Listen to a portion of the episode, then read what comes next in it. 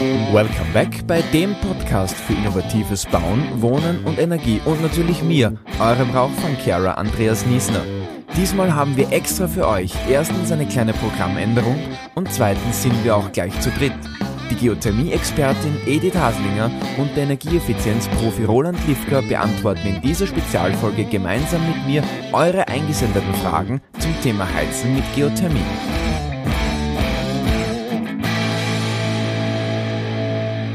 Herzlich willkommen zum dritten Teil des Rauch von Kara On Air Geothermie Specials.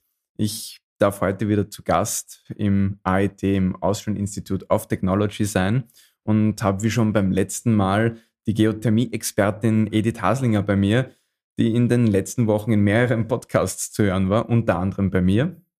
Und auch in einem Artikel der Zeitschrift Profil über Geothermie zu lesen war, sowie Interviewgast auf U1 zu eben diesem Thema. Grüß dich. Hallo Andreas. Ja, planmäßig hätten wir uns heute über Energienetze unterhalten, aber erstens kommt es, wie es so schön heißt, meistens anders und zweitens, als man denkt. Wie auch schon deine Präsenz in den Medien zeigt, Edith, ist Geothermie einigermaßen in den Fokus gerückt, nicht zuletzt durch die stark gestiegenen Energiepreise und leider natürlich auch durch den Krieg in der Ukraine.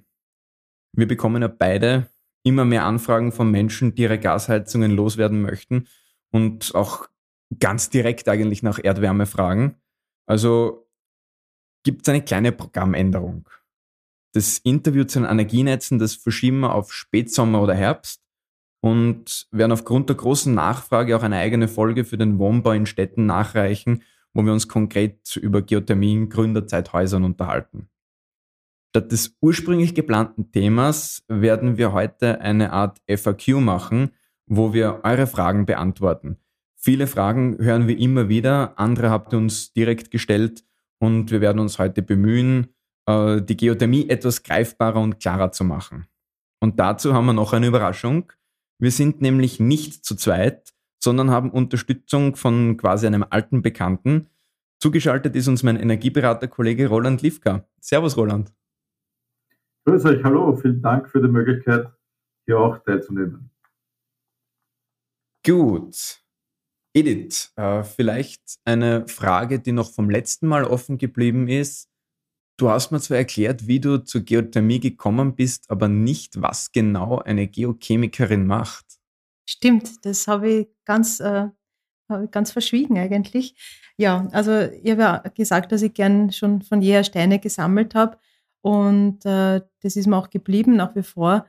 Aber ich habe auch immer gerne gewusst, wie was funktioniert, wie was zusammengesetzt ist, äh, wie was aufgebaut ist und habe äh, auch schon von Kind weg immer versucht, äh, Maschinen auseinanderzubauen oder irgendwelche ja, Lego-Technik zu verstehen, wie das funktioniert. Äh, und äh, Maschinen und mein, mein, Papa hat ja äh, Papiermaschinen geplant und seitdem habe ich mich immer schon interessiert für größere Maschinen und genau wie das funktioniert. Cool. Und so bin ich dann auch zur Chemie gekommen, weil mir das immer schon interessiert hat und fasziniert hat, dass dass ja wir alle also aus chemischen Stoffen bestehen und, äh, und äh, diese Wechselwirkungen und so hat mich natürlich dann interessiert, woraus die Steine bestehen, woraus das Wasser besteht, äh, warum die unterschiedlich ausschauen. Und im Zuge meines Studiums äh, bin ich dann auf die, also auf die Geochemie gekommen, also über die, die Bodenkunde, Bodenchemie, dann analytische Chemie und äh, dann Petrologie, also Gesteinskunde, Petrochemie und dann war es um mich geschehen sozusagen.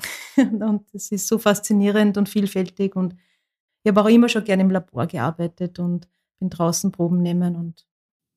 Okay, super.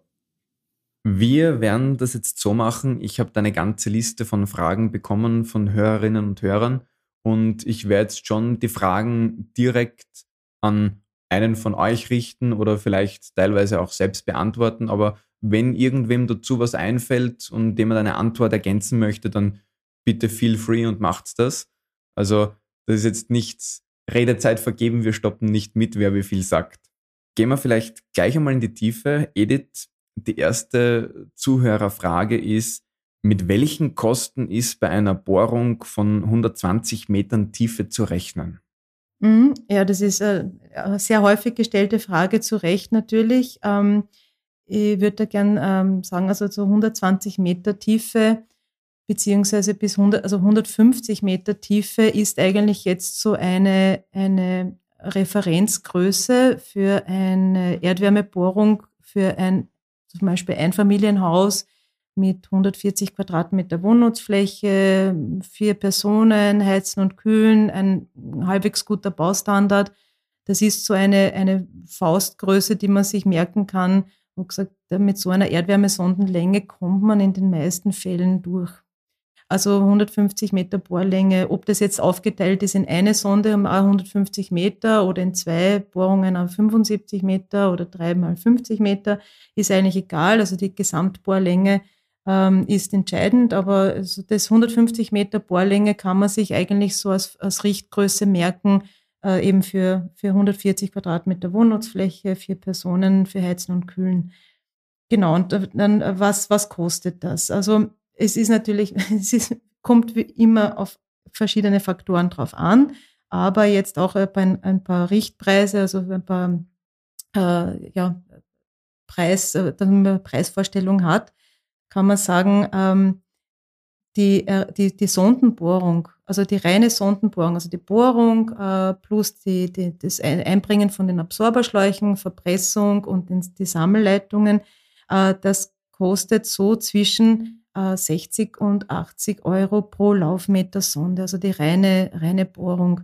Das heißt, okay. bei, also kann man sie dann ausrechnen äh, und äh, dann kann äh, dann kann man sagen, die ganzen Nebengeräusche, also alles, was man sonst noch braucht, die Einrichtung der Baustelle, der Verteilschacht, der Durchbruch durch die Wand in den Keller, äh, also wenn man das mitrechnet, dann kann man eigentlich Gesamtkosten äh, für eine, äh, für eine 150 Meter Bohrung, also so, dass man wirklich hat die Bohrung plus die Verpressung plus die Sammelleitung, Verteilschacht, Durchbruch durch die Wand, so dass es wirklich zur Wärmepumpe geht, sind circa aus Richtgröße 120 Euro pro, Laufmeter.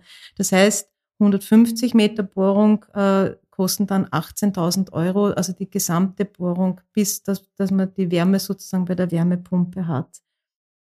Dann kommt natürlich die Wärmepumpe noch dazu. Also der, und da kann man jetzt so, so circa sagen, es gibt unterschiedliche, es gibt unterschiedliche äh, Wärmepumpen natürlich, je nach Hersteller. Da kann man sagen, eine Wärmepumpe kostet zwischen 10.000 und 15.000 Euro. Das ist natürlich ein großer, da ist eine große Preisspanne drinnen.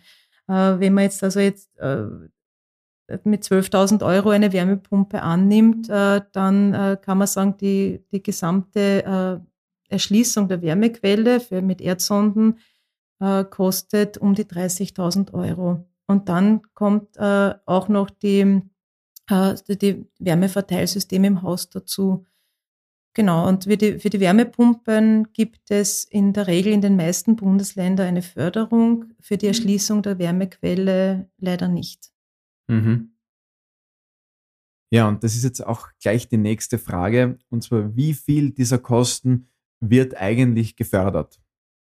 Die Frage nehme ich gleich selber. Ich habe mir das ein bisschen angeschaut, und zwar die Förderung in Österreich ist relativ unterschiedlich. Wir haben ja, wie wir wissen, neun Bundesländer und es gibt jetzt keine einheitliche Förderung für alle Bundesländer, sondern es gibt unterschiedliche Kriterien, was wird gefördert, wie viel wird gefördert und das werden wir uns jetzt im Folgenden einmal ein bisschen anschauen. Ganz oben gibt es die sogenannte Bundesförderung, also die Förderung, die wirklich vom Staat kommt. Das sind 50 Prozent der Projektkosten und gedeckelt mit einem Betrag von 7500 Euro. Also Förderungen funktionieren in Österreich gerade in dem Bereich immer so, es wird ein bestimmter Anteil der Projektkosten gefördert, das heißt zum Beispiel eben wie hier 50 Prozent und das Ganze ist dann mit einem Maximalbetrag gedeckelt. Das heißt, auch wenn man jetzt äh, eine sehr hohe Anlagensumme erreicht, dann bekommt man zum Beispiel trotzdem im Bund nur maximal 7500 Euro. Jetzt gehen wir die Bundesländer der Reihe nach durch und zwar aufsteigend, das heißt von wo es am wenigsten Förderung gibt bis wo es am meisten Förderung gibt. Die kleinste Förderung für Geothermie gibt es im Burgenland und in der Steiermark, das ist in beiden Fällen so, das sind 30 Prozent der Projektkosten und gedeckelt mit maximal 2500 Euro. An zweiter Stelle kommt dann Niederösterreich und Salzburg, wobei Salzburg ist dann wieder ein Spezialfall, auf den gehen wir gleich ein. Das sind beides Maximalbeträge 3000 Euro Förderung und bei Salzburg ist es so, da wird jetzt nicht die Wärmepumpentechnologie so wie bei den meisten anderen Bundesländern gefördert, sondern direkt auch die Geothermieerschließung. Das heißt, diese maximal 3000 Euro sind eben für eine Brunnenbohrung, für eine Tiefenbohrung oder für den Einbau des Flachkollektors. Das nächste Bundesland ist dann Vorarlberg. Da gibt's auch wieder eine Spezialität. Die haben als einziges keine Förderung, die sich an den Projektkosten orientiert. Das heißt, da gibt's keine Prozentzahl, so und so viel der Kosten wird gefördert, sondern da werden Geothermie-Wärmepumpen mit 4000 Euro gefördert und es gibt sogar einen sogenannten Energieversorgerzuschuss von 500 Euro. Das heißt, in Vorarlberg sind maximal 4500 Euro Förderung zu holen. Das nächste ist dann Kärnten. Kärnten fördert jetzt nicht Geothermie im Speziellen, sondern allgemein Wärmepumpentechnologien. Das heißt, 35 der Projektkosten werden hier gefördert mit maximal gedeckelt 6000 Euro. Eine sehr, sehr gute Förderung gibt's in Wien. Das sind 35 Prozent der Projektkosten und die Deckelung ist aber erst bei 12.500 Euro, die man maximal an Fördergeld abholen kann. Und überhaupt echter Spitzenreiter ist Tirol mit 25 Prozent der Projektkosten und keine Deckelung. Das heißt, egal wie viel das Projekt kostet, man bekommt die 25 Prozent gefördert und darüber hinaus, wenn es sich um, um den Tausch eines fossilen Systems handelt, das heißt um den klassischen Heizungstausch, zum Beispiel die alte Gastherme raus und eine Geothermieanlage hinein, dann bekommt man noch einmal extra 3000 Euro obendrauf. Das sind, wie gesagt, die Landesförderungen, die dann zur Bundesförderung dazukommt. Die Landesförderungen haben zwar auch unterschiedliche Rahmenbedingungen, wann gefördert wird und wann nicht, aber im Großen und Ganzen hängen sie meistens an der Bundesförderung auf. Das heißt, man kann sagen, wenn man die Bundesförderung bekommt, dann qualifiziert man sich auch für die Landesförderung. Das ist meistens deswegen, weil die Bundesländer möchten sich jetzt auch nicht zu viele Gedanken machen, wann irgendwas gefördert wird oder nicht. Das heißt, die hängen sich da an den Bund dran und man kann das relativ einfach sagen, gibt es eine Bundesförderung, gibt es auch die Landesförderung. Was es dann noch gibt, aber das ist eher sehr klein strukturiert, sind Gemeindeförderungen. Das ist in jeder Gemeinde anders. Manche Gemeinden geben eine Förderung, manche Gemeinden geben keine. Aber wenn es eine gibt, dann spielt sich die im Bereich von 400 bis 500 Euro zusätzlich noch ab. Gut, machen wir aber gleich mit den Kosten weiter. Rolli, die Frage möchte ich gleich an dich weitergeben. Geothermie ist meines Wissens teuer. Ich kann mir trotz allen Förderungen die Umstellung nicht leisten, den Betrieb meines alten Gaskessels bei den aktuellen Gaspressen, äh, Gaspreisen aber wohl auch bald nicht mehr. Was kann ich machen? Ja, das ist eigentlich eine, eine sehr schwierige Frage, aber eine Frage, die ähm, uns öfter erreicht in letzter Zeit aufgrund der stark gestiegenen Energiepreise. Vielleicht nur ganz kurz hole ich ein bisschen aus. Wir haben das Thema, dass wir mit dem Strompreis leider auch vom Gaspreis abhängig sind. Das heißt, man muss fairerweise schon sagen, die Strompreise steigen auch, beziehungsweise sind auch äh, signifikant gestiegen seit äh, vor der Krise. Allerdings ist der Energiepreisanteil beim Strom wesentlich geringer als beim Erdgas. Das heißt, wir erleben schon, dass also eine gut dimensionierte Wärmepumpe ähm, ja, ungefähr bis zur Hälfte der Verbrauchskosten dann verursachen kann gegenüber, äh, wo jetzt die Gastarife mit den Gaskesseln sind. Aber natürlich, wenn die Realisierung zu teuer ist, ist die Frage, was kann man alternativ machen. Ähm, in dem Fall ist es natürlich jetzt die Frage, wie gut ist das Know-how von den äh, von der jeweiligen Zuhörerin oder von dem jeweiligen Zuhörer. Zwei Empfehlungen, also und drei Punkte dazu meinerseits. Das eine ist, also entweder natürlich einen Experten ins Haus holen, der das einmal sich kurz anschauen kann, oder ansonsten selbst prüfen, äh, sofern Vorwissen besteht. Und mit prüfen meine ich, also gibt es irgendwo wirklich vor Ort leicht zu realisierende Maßnahmen für eine thermische Verbesserung, weil natürlich, wenn irgendwie die Verbrauchskosten jetzt schon äh, kaum noch leistbar sind beim Erdgas, dann ist die Frage, ähm, warum ist der Verbrauch hoch grundsätzlich? Ja? Mhm. Wenn sich's nicht leicht realisieren lässt oder wenn einfach auch das zu kapitalintensiv wäre, dann könnte man, auch wenn es natürlich weniger von der Effizienz her hergibt, aber man könnte immerhin noch prüfen, ähm, ob eine Luftwärmepumpe grundsätzlich Sinn machen kann. Das heißt, kann sie halbwegs noch eine, eine äh, Effizienz erreichen vor Ort, beziehungsweise allgemeine Alternativenprüfung. Damit meine ich natürlich, könnte eventuell auch in dem Fall dann Biomasse Sinn machen oder ein Fernwärmeanschluss, Nahwärmeanschluss oder sonstige Möglichkeiten. Äh, das wäre zu prüfen sozusagen, ja, wenn man, wenn man Glück hat oder Niedertemperatur Wärmeabgabesysteme schon installiert hat, dann kann sich vielleicht mit der Luftwärmepumpe auch noch sinnvoll ausgehen. Ja. Aber ansonsten grundsätzlich natürlich immer Verbrauch reduzieren. Das führt mich zum dritten Punkt. Also der dritte Punkt ist, wenn es halt wirklich wehtut und man es nicht schafft, irgendwo in die Investition zu gehen für ein alternatives System, welches auch immer das dann sein mag, dann äh, wird man mich jetzt äh, nachher für diese Empfehlung, aber trotzdem ich habe es äh, ähnlich selber gemacht über eine gewisse Zeit, um wirklich so viel wie möglich wegzulegen parallel.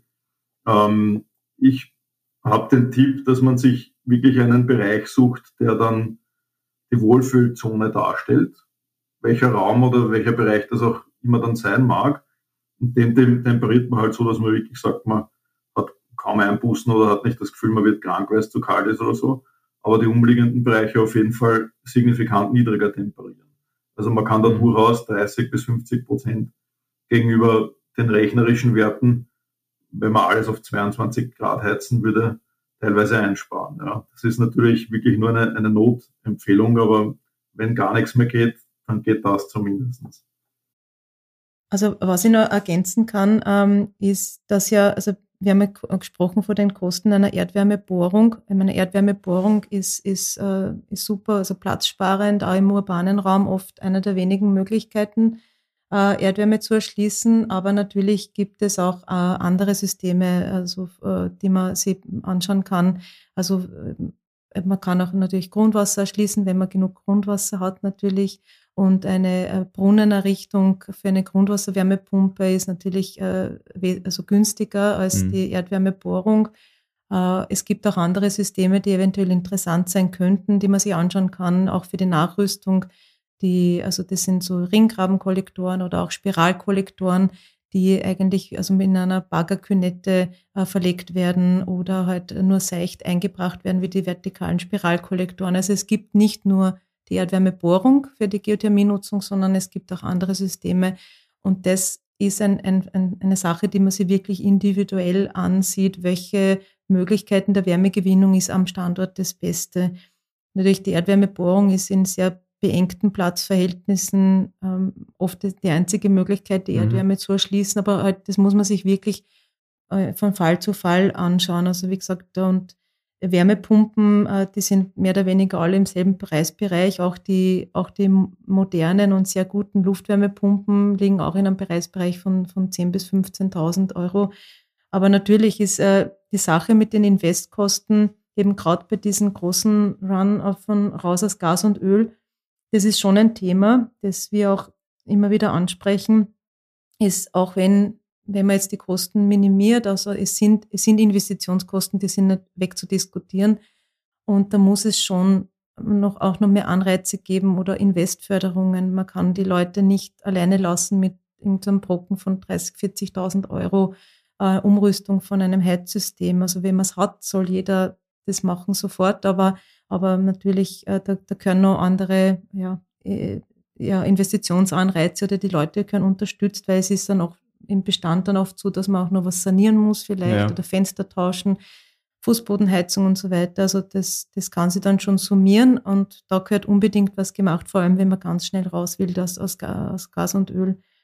Und ich wollte nur einen Punkt ansprechen, äh, das habe ich mal für mich jetzt einmal erhoben, weil man immer sagt, die Investkosten bei der Geothermie sind relativ hoch äh, im Vergleich zu anderen, aber die Betriebskosten sind so niedrig.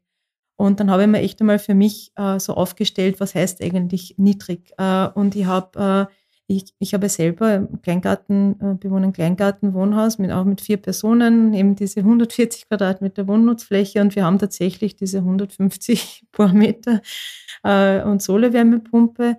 Das heißt, das ist das Musterhaus. Ich habe das Musterhaus, genau. Äh, und dann habe ich, und wir haben davor äh, ein, eine Genossenschaftswohnung mit Fernwärme bewohnt und dann habe ich mal so im Freundes- und Familienkreis die mit dem Gaskessel gefragt, was sie so für Jahresenergiekosten haben. Und da habe ich dann ähm, äh, gesehen, also in der Wohnung, die wir vorher gewohnt haben, war ein bisschen kleinere Wohnnutzfläche. Und da habe ich dann wirklich die Kosten für Heiz- und Warmwasser plus die Kosten von Strom summiert und das waren knapp unter 2000 Euro. Das sind aber schon, das war schon von äh, vor fünf Jahren. Äh, und dann haben wir bei einem Niedrigenergiehaus mit einem neuen Gaskessel, habe ich mir im Freundeskreis erhoben, was die so zahlen. Und das waren so äh, circa zweieinhalbtausend Euro pro Jahr Energiekosten. Äh, und in, in einem älteren Haus äh, im Familienkreis mit einem älteren Gaskessel waren es auch so ein bisschen über zweieinhalbtausend Euro Jahresenergiekosten. Und ich habe mir unsere äh, so Stromrechnung dann angeschaut und wir sind bei 1640 Euro. Also nur damit ich selber mal weiß, wie viel weniger ist eigentlich weniger. Also es ist wirklich, die Jahresenergiekosten ist dann wirklich signifikant, also fast um 1000 Euro günstiger. Und das macht dann halt auch einen, einen, einen großen Unterschied. Genau. Ja, das ist dann vielleicht auch gleich mit Thema bei der nächsten Frage, die wir haben die Anschlussfrage möchte ich auch gleich an einen Rolli weitergeben, nämlich bei einem Einfamilienhaus, Baujahr etwa um 2000 herum, mit 20 Radiatoren, würden sich die Kosten eines Umbaus wann etwa amortisieren? Ja, es ist eine interessante Frage und ähm, mein Gedanke dazu ist natürlich, wir, wir kennen jetzt keine Basis. Ne? Also wir wissen nicht, äh, welches äh, Objekt sozusagen und welcher Standard von dem Objekt ist da, also wie hoch ist der, der reale Verbrauch. Das ist im Regelfall immer meine, meine erste Frage, weil die rechnerischen Werte sind auch ähm, ja, erfahrungsgemäß abzugleichen mit den realen Verbrauchswerten, um da eine gute Basis zu finden. Das heißt, wir wissen nicht nur den Verbrauch, sondern wir, wir wissen auch nicht, wovon wird verbraucht. Also haben wir Erdgas im Bestand, haben wir Öl im Bestand. Also diese Frage würde ich, wenn sie mir gestellt würde, von Kundenseite mal zurückgeben und sagen, okay, wogegen amortisieren? Also wogegen soll sich's rechnen? Ähm, die Berechnung kann ja auch sein, wenn es kein Bestand ist, ähm, im Neubau, dass man einfach ein, ein Referenzheizsystem unterstellt. Das machen wir immer wieder auch im gewerblichen Bereich, zum Beispiel einfach ein Gasbrennwertkessel, der gerade erwähnt worden ist.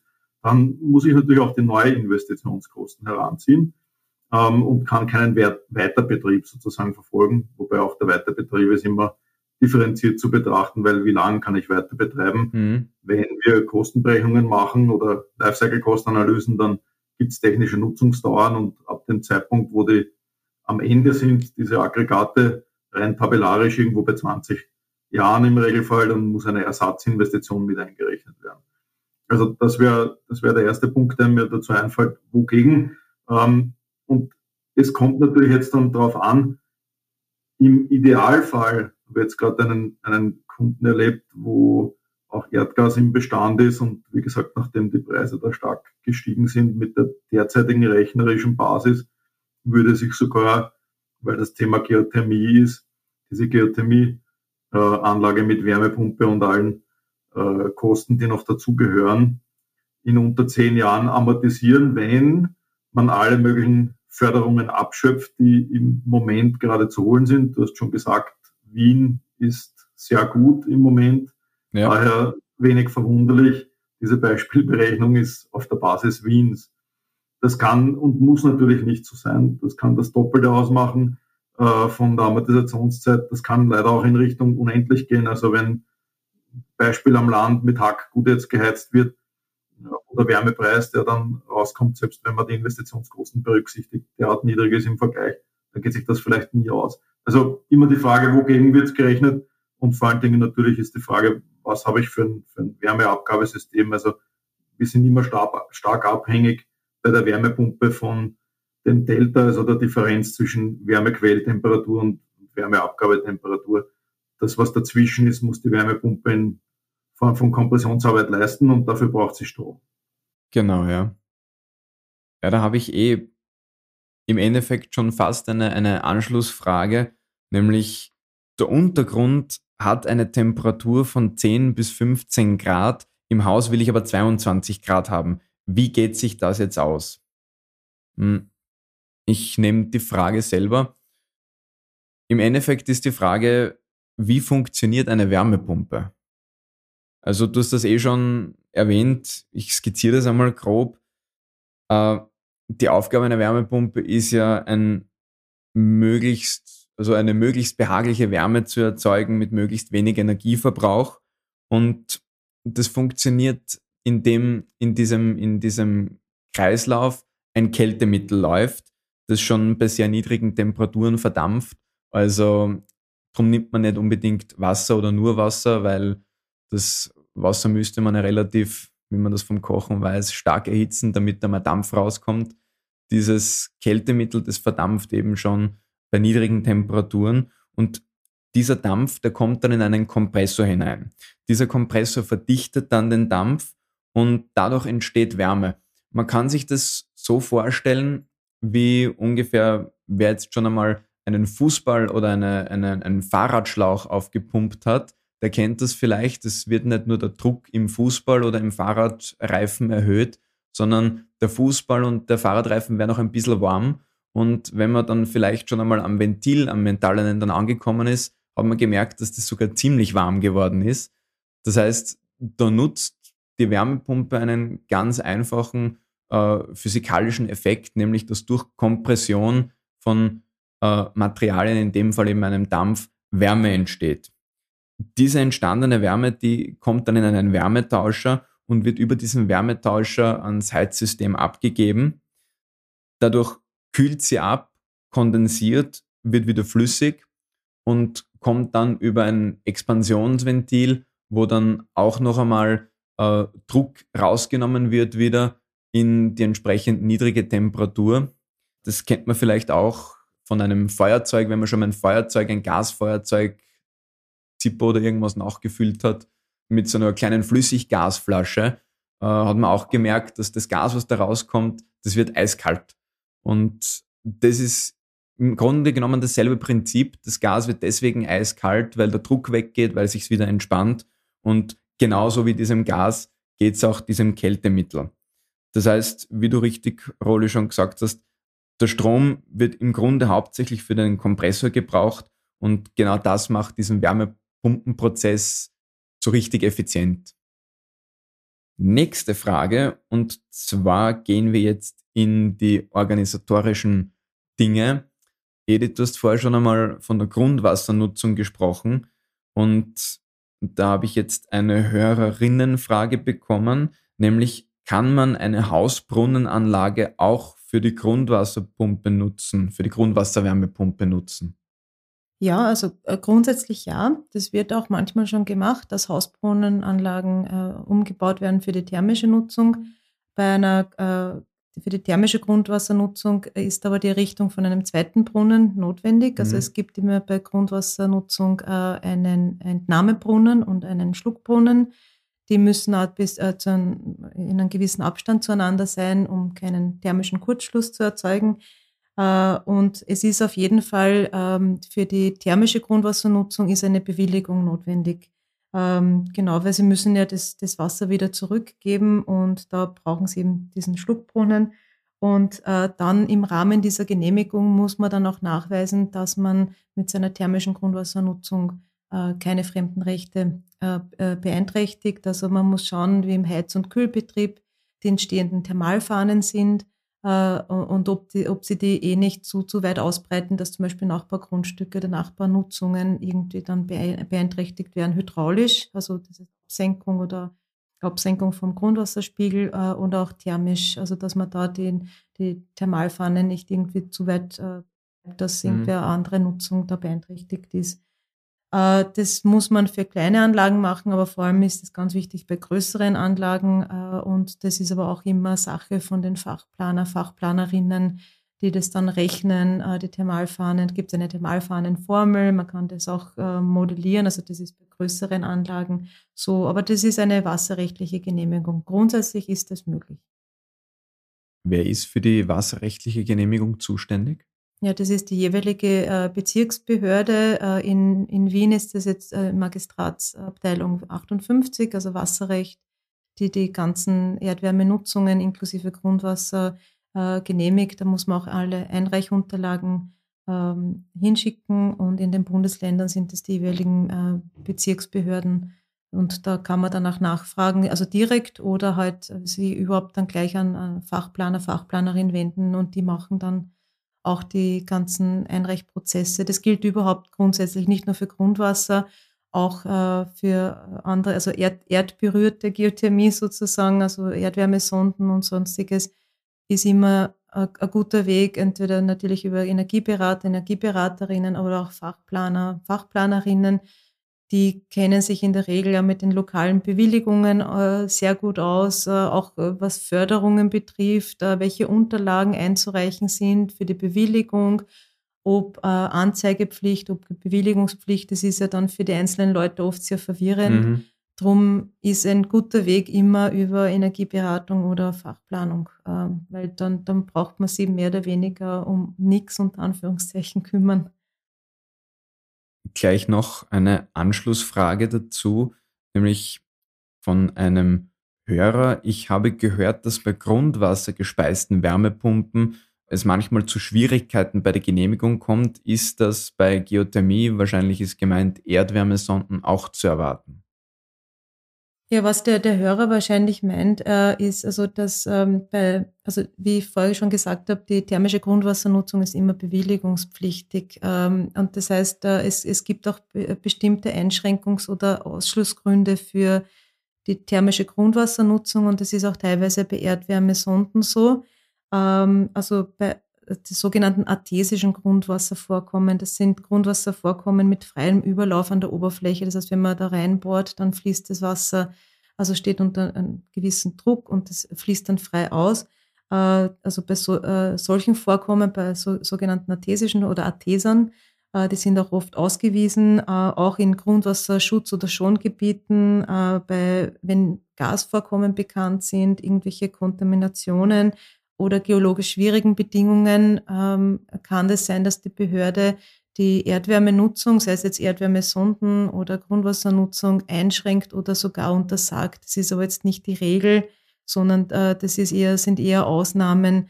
Ähm, genauso, da muss man sich dann wirklich an die, an die Behörden oder an die, wie gesagt, Fachplanung äh, mhm. wenden, die, die dann äh, lokal die, die Vorkommen auch sehr gut kennen und was, wo es da eventuell äh, Einschränkungen gibt.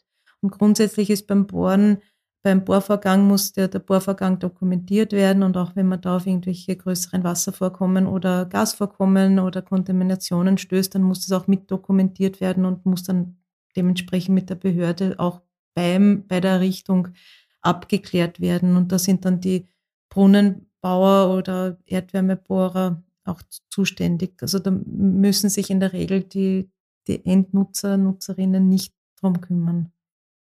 Das heißt, je frühzeitiger man wirklich zu einem Fachplaner geht oder auch zu einem Energieberater geht, desto weniger muss man sich selber irgendwie Gedanken machen, sondern desto mehr sprechen sich zumindest hoffentlich im idealen Prozess die Fachkräfte untereinander ab. Genau, es ist ja auch, es ist ja auch wirklich schwierig, also selbst von uns aus der, aus der Fachwelt äh, da einen Überblick zu bewahren, in welchem Bundesland sind welche ähm, Prozesse oder welche Genehmigungsschritte.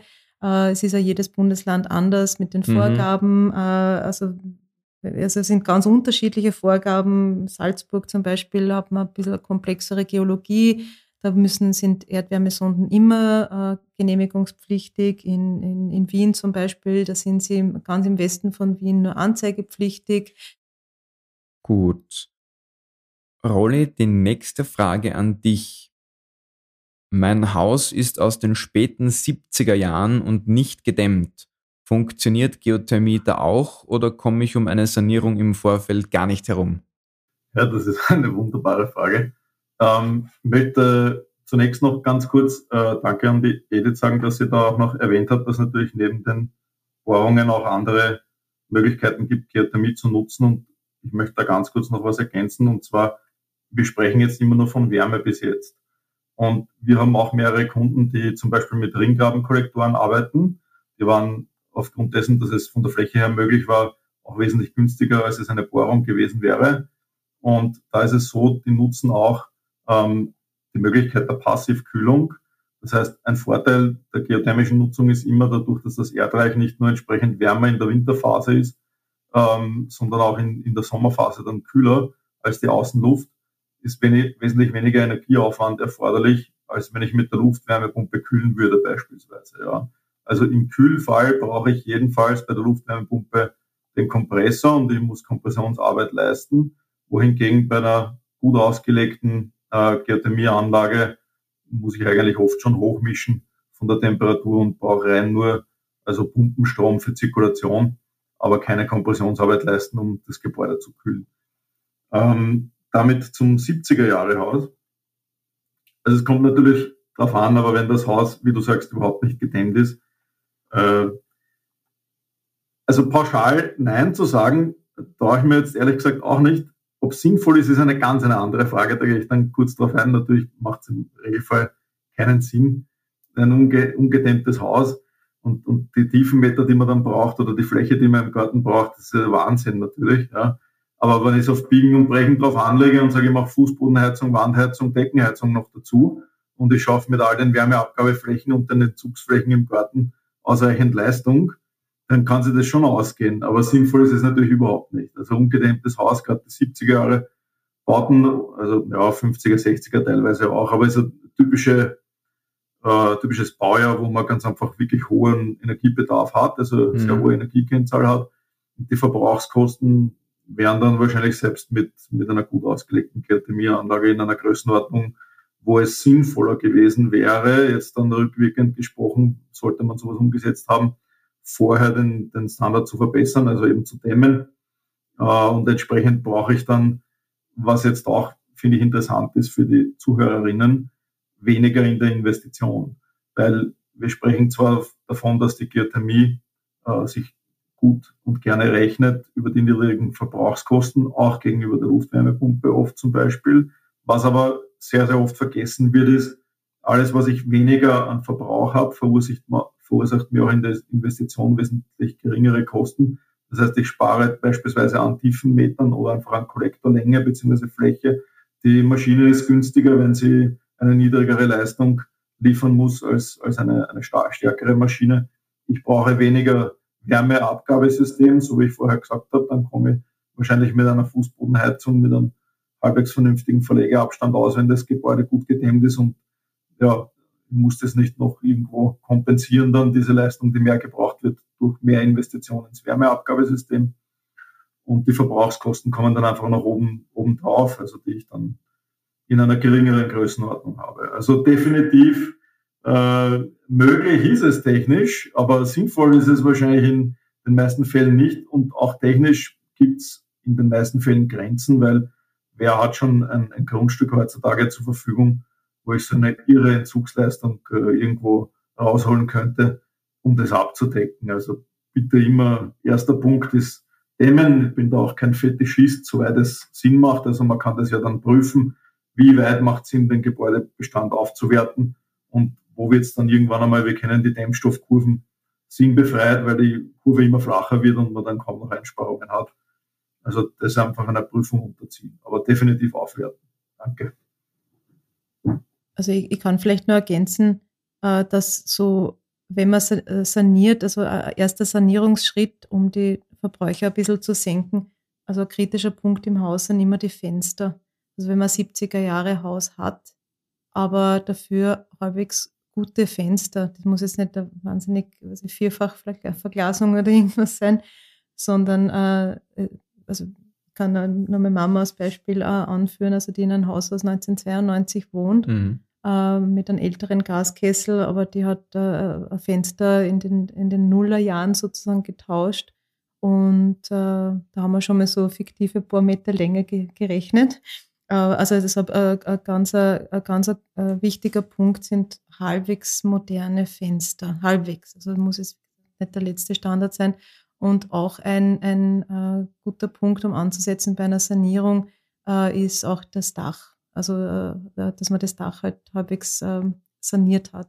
Wenn man die zwei Punkte auch in so 60er, 70er Jahren Häuser halbwegs modern hat, dann dann kann es sinnvoll werden. Ab da wird es dann sinnvoll, dass man sich anschaut. Hm. Zu den Fenstern. Überschlagsmäßig kann man sagen, dass Fenster etwa alle 40 Jahre zu tauschen sind, weil sie da einfach ihre Lebensdauer, wenn sie unter normaler Benutzung stehen, hinter sich haben, aber nach 20 Jahren schon teilweise ein Problem haben mit der Dichtheit, das, weil sich einfach die Dichtungen auch abnutzen und zusammengequetscht sind jetzt schon jahrelang und dann nicht mehr so gut schließen. Das kann man relativ leicht selber testen, indem man einfach ein Blatt Papier nimmt und das Fenster öffnet, das Blatt Papier in das Fenster hineinlegt und einmal zumacht, also dass das Blatt Papier eingeklemmt ist und wenn man das Blatt Papier dann relativ leicht rausziehen kann, dann weiß man, dass man an den Dichtungen was machen muss. Also das ist vielleicht noch ein ganz einfach umzusetzender Tipp, wie man seine Fensterqualität testen kann. Eine Frage, die zu der vorigen Frage mit dem 70er-Jahre-Haus noch dazu passt, habe ich auch. Ab welchem HWB, also Heizwärmebedarf, kann eine Geothermie-Wärmepumpe effizient arbeiten? Ist ein effizienter Betrieb auch mit einer Vorlauftemperatur über 40 Grad möglich? Die Frage nehme ich gleich selber kurz und knapp.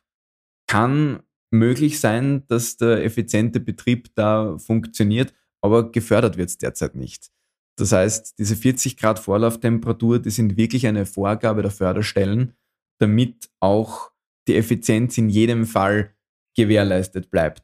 Grundsätzlich kann man sagen, ähm, bei einem Heizwärmebedarf von 100 Kilowattstunden pro Quadratmeter pro Jahr arbeitet die Wärmepumpe mit jeder zusätzlichen Kilowattstunde, die man auf dem Quadratmeter braucht, äh, weniger effizient. Natürlich hängt das jetzt von vielen Faktoren ab, wie zum Beispiel, wie hoch ist die sogenannte Quelltemperatur. Das heißt, wo nimmt die Wärmepumpe jetzt ihre Ausgangswärme her? Da ist natürlich, je höher die Quelltemperatur ist, desto besser ist die Jahresarbeitszahl. Wie viel höher ist jetzt die Vorlauftemperatur als diese 40 Grad? da ist natürlich je niedriger, desto besser, weil es ist ein Unterschied, ob ich jetzt den Kompressor bemühen muss, dass er statt auf 40 Grad auf 50 Grad hinaufgeht oder ob er auf 75 Grad hinauf komprimieren muss. Also da ist ein bedeutender Unterschied in der Effizienz. Dann generell, wie hoch ist die Heizlast? Natürlich, je geringer, desto besser. Äh, wie schaut es mit der Speichermasse aus? Über die Speichermasse kann man auch noch einiges machen. Und sind die Heizkörper gut eingestellt? Das heißt, gibt es einen hydraulischen Abgleich? Das heißt, werden die Heizkörper auch wirklich optimal warm? Sind die optimal durchströmt? Da ist natürlich, wenn das der Fall ist, auch noch einiges an Effizienz drinnen. Ole, hast du da noch irgendwas dazu? Ergänzend? Nein, ich stimme, ich stimme zu. Ja, also die, die Vorlauftemperatur ist natürlich äh, immer stark äh, von der jeweiligen Außentemperatur abhängig und die, und die Jahresarbeitszahl, äh, wie wir alle wissen, ist äh, einfach viel mehr äh, als die momentane Aufnahme. Also das kommt, wie du richtig sagst, dann auf die Trägheit des Hauses an und so weiter.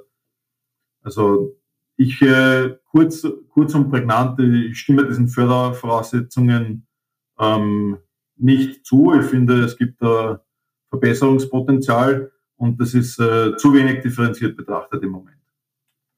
Ja, weil eigentlich schließt die Förderrichtlinie momentan Leute mit Heizkörpern fast generell aus, weil man die Vorlauftemperatur mit 40 Grad in den wenigsten Fällen wirklich erfüllt. Das heißt, aus meiner Sicht zumindest wäre es jetzt sinnvoller, nicht jetzt auf die 40 Grad Vorlauftemperatur zu gehen, so wie es aktuell der Fall ist, sondern eben eine gewisse Jahresarbeitszahl als Kriterium zu nehmen, wie zum Beispiel Hausnummer 3,5. Also da finde ich, kann man auch schon viel machen, dass auch Leute mit Heizkörpern in den Genuss der Förderung kommen, aber trotzdem die Effizienz gewährleistet bleibt. Also da ist sicherlich von den Förderstellen für die Zukunft noch ein bisschen was zum drüber nachdenken, wo man da Verbesserungen machen kann. Ja, danke vielmals. Da ähm, möchte ich auch noch kurz dazu sagen, stimme auch zu, natürlich ein Kriterium braucht es, äh, weil würde man es komplett herausnehmen, wir haben immer wieder auch Kundinnen, die mit Heizkörpern eben auf Wärmepumpe umsteigen möchten und die sind dann bereit, wenn wir einen Test ausführen, also beispielsweise jetzt die Heizkurve so weit absenken, dass diese 40 Grad nicht überschritten werden, wenn es sehr kalt wäre. Und es ging sich dann zum Beispiel nicht ganz aus. Also sie kriegen dann, ich sage jetzt irgendwas, nur 19 Grad drinnen in den gewünschten Räumen statt 20 oder 22 Grad. Dann sind sie aber aufgrund der aktuellen Förderrichtlinie, muss man fairerweise schon anmerken, oft gewillt, den einen oder anderen Heizkörper das einfach zu vergrößern. Also statt einen Zweireigen einen Dreireigen einzubauen oder die Fläche zu vergrößern, ähm, um das dann zu gewährleisten. Aber natürlich mit einer äh, Vorschreibung der Jahresarbeitszahl könnte man das simulieren und könnte man genauso hohe Effizienz erreichen ähm, und hätte vielleicht weniger Aufwand beim Umbau und immer noch eine, eine ja, sehr akzeptable, äh, einen sehr akzeptablen Anlagenbetrieb, der keine zu hohen Spitzen verursacht, wenn gerade im Stromnetz, muss man hier auch nochmal anmerken, nicht sonderlich viel erneuerbare Energie vorhanden ist. Mhm. Weil jetzt das ziemlich oft gefallen ist, die Jahresarbeitszahl, äh, schließe ich da gleich die eine Frage an, die direkt auf das abzielt, nämlich wie kann man den Einfluss des Heizwärmebedarfs des Gebäudes und des Wärmeabgabesystems, also ob es eine Fußbodenheizung gibt oder ob es Radiatoren sind, auf die Jahresarbeitszahl abschätzen. Da erkläre ich jetzt vielleicht da mal zwei Begriffe dazu, die einem bei Wärmepumpen immer wieder unterkommen. Und zwar ist das einerseits der sogenannte COP, also der Coefficient of Performance, also die Leistungszahl. Das ist das Verhältnis des zugeführten Stroms zur Wärmeenergie zu einem bestimmten Zeitpunkt, das heißt unter bestimmten Bedingungen.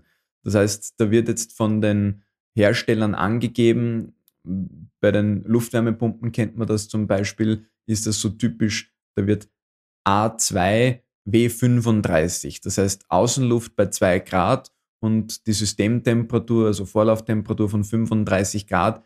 Wie effizient arbeitet die Wärmepumpe unter exakt diesen Bedingungen, unter exakt eben diesem Punkt? Und die Jahresarbeitszahl, die gibt zwar ebenfalls dieses Verhältnis wieder, aber eben nicht genau nur in diesem Punkt, sondern zu einem Gesamtzeitraum von einem Jahr gesehen. Bei Geothermie kann man ungefähr sagen, dass die Jahresarbeitszahl in etwa näherungsweise dem COP entspricht, weil die Quelltemperatur immer gleich bleibt. Das heißt, wir haben da ganzjährig eben zum Beispiel die Grundwassertemperatur von, sagen wir mal, 14 Grad oder 10 Grad und eine, eine Erdtemperatur, das ist jetzt sehr leinhaft ausgedrückt, von zum Beispiel eben 13, 14 Grad, wohingegen man jetzt bei einer Luftwärmepumpe, bei Luftwärmepumpen kann es jetzt, wenn man zu heizen beginnt, zum Beispiel draußen 10 Grad haben und wenn es blöd hergeht, kann man im Winter dann auch auf minus 20 Grad einmal treffen. Und je größer dieser Spread ist, also je größer diese äh, dieser Unterschied ist, den der Kompressor leisten muss zwischen dieser Quelltemperatur und der Temperatur, die ins Heizsystem hinein muss, desto schlechter schneidet eben dieser COP ab und dementsprechend kann auch die Jahresarbeitszahl gerade bei Luftwärmepumpen entscheidend von diesem angegebenen COP aus den Herstellerangaben abweichen. Zur Frage selber, wie man das am besten, diesen Einfluss abschätzen kann, da gibt es ein ziemlich cooles Tool, vom Energieinstitut Vorarlberg, nämlich das sogenannte Mach-4-Rechner, der die Jahresarbeitszahl ziemlich gut abschätzt. Also für den, für den Hausgebrauch würde ich sagen, reicht das ganz gut, um einmal zu schauen, wo kommt man selber ungefähr hin. Da werden wir den Link in die Show Notes geben. Das schaut so aus, dass man gewisse Eckdaten des Gebäudes angibt, wie eben zum Beispiel Standort, Wohnfläche, wie viele Personen wohnen da drinnen, wie wird das Warmwasser gemacht, ist das auch mit der Wärmepumpe oder ist ein eigener Wärmeerzeuger im Gang? Gibt es Heizkörper oder Fußbodenheizung etc. Also da kann man alle möglichen Einstellungen vornehmen. Und über den ebenfalls angegebenen Heizwärmebedarf errechnet jetzt das Tool eine zu erwartende Jahresarbeitszahl. Ich habe jetzt einmal nur ganz überschlägig einmal eine Beispielrechnung gemacht. Da habe ich eben eine beheizte Fläche von 180 Quadratmeter mit vier Personen Und wie habe ich den HWB angesetzt? Den habe ich ungefähr bei 100 Kilowattstunden angesetzt. Das heißt, die bestehende Heizung ist eine Gasheizung, die ungefähr zehn Jahre alt ist. Und wenn ich das Ganze jetzt mit einer Tiefensonde mache und simuliere, komme ich da auf eine Jahresarbeitszahl von 3,61, was schon ganz gut ist. Wenn ich mir das Ganze aber jetzt zum Beispiel, das kann man einstellen, mit einer Luftwärmepumpe anschaue, unter denselben Voraussetzungen, komme ich nur auf 2,55. Also das ist dann schon ein ordentlicher Unterschied. Wie gesagt, dieses Mach 4 Tool ist vom Energieinstitut Vorarlberg und für die erste Abschätzung, wenn man das selber mal sich anschauen möchte, extrem gut geeignet. Natürlich ersetzt es jetzt keine professionelle Berechnung oder Planung, aber es ist auf jeden Fall eine sehr gute Hilfestellung einmal für die erste Abschätzung. Da tun wir, wie gesagt, den Link dazu in die Show Notes. Die nächste Frage, die geht wieder in den Genehmigungs- und Planungs- Beistrich Konzeptbereich. Edith, wie kann eine gemeinschaftliche Bohrung mit den Nachbarn ausschauen? Werden dazu Verträge aufgesetzt? Gibt es da Erfahrungsberichte? Ja, also äh, grundsätzlich besteht prinzipiell die Möglichkeit, Erdwärme gemeinsam zu nutzen. Äh, wenn man zum Beispiel gemeinsam Grundwasser nutzen will, dann muss eine Wasserrechtsgemeinschaft äh, gegründet werden. Das ist, das hat der, üblicherweise die Rechtsform einer Genossenschaft, also einer Wassergenossenschaft. Eine gemeinsame Erdwärmenutzung mit Erdwärmesonden im Einzelhausbereich ist uns noch nicht bekannt, also dass, dass irgendwer Erdwärmesonden oder Wärmepumpen äh, im Privatbereich äh, teilt. Das kann aber auch äh, durch einen zivilrechtlichen Vertrag ähm, geregelt werden, grundsätzlich, also auch als Genossenschaft, das Servitutsrecht oder es gibt ja auch im, im Erneuerbaren Ausbaugesetz die, die Energiegemeinschaften. Mhm. Äh, das kann dann auch damit gelöst werden, also man kann, also es macht aber durchaus Sinn, also bis jetzt kennen wir das noch nicht im, im, im Privatbereich, dass sie wer eben das teilt, aber ist jetzt nicht ausgeschlossen. Manchmal habe ich ja schon Anfragen bekommen, ja, wir haben eine Doppelhaushälfte oder ich verstehe mich mit meinem Nachbarn so gut und äh, kann ich das gemeinschaftlich nutzen? Also die Leute denken schon sehr, sehr wohl drüber nach. Äh, wenn man natürlich äh, ein Bohrunternehmen da hat, äh, macht es Sinn, auch gleich den Nachbarn zu fragen, ob da vielleicht auch Interesse an einer Bohrung besteht, weil wenn, dann kann man sich zum Beispiel die Anfahrtswege oder auch das Verrücken vom Bohrgerät ist dann viel günstiger, wenn der nicht so weit, also wenn die nah beieinander sind. Äh, und natürlich Doppelhaushälfte kann man sich dann auch anschauen, ist vielleicht eine gemeinschaftliche Wärmepumpennutzung mhm. irgendwie. Ähm, das muss man sich dann halt untereinander, also zivilrechtlich ausmachen. Genau. Und bei größeren Anlagen, äh, die, also Häuser, ganze Häuserblöcke zum Beispiel oder Stadtquartiere, äh, versorgen, dann ist es äh, meistens über äh, sogenannte Energiedienstleister oder, oder Kon Kontraktoren, also Contractors wird das betrieben, also die errichten und betreiben auch dieses Wärmenetz. Ähm, und da sind dann die Häuser zu einem sogenannten Energienetz äh, verbunden und ich glaube, das besprechen wir dann in einer der nächsten Folgen. Diese Energienetze, also diese größeren gemeinschaftlichen Nutzungen, genau. ist natürlich auch für die Zukunft extrem interessant, vor allem in urbanen oder suburbanen Gebieten. Machen wir gleich einen Abstecher scharf in die Haustechnik hinein. Roli, was bringt die Kombination von Geothermie mit Solarthermie und PV, also mit äh, thermischen Solaranlagen und Photovoltaikanlagen? Ja, sehr gute Frage. Da glaube ich im Vorfeld schon auch, dass die Edith ergänzen wird können, vermutlich das ein oder andere. Ähm, was mir dazu einfällt bezüglich thermischer Solaranlage ist natürlich, ich kann damit die Regeneration fördern von Sonden. Äh, die Frage, auf welches Niveau man jetzt wirklich kommt, hängt dann stark von der Anwendung ab und äh, vom Standort äh, und natürlich der Anlagengröße.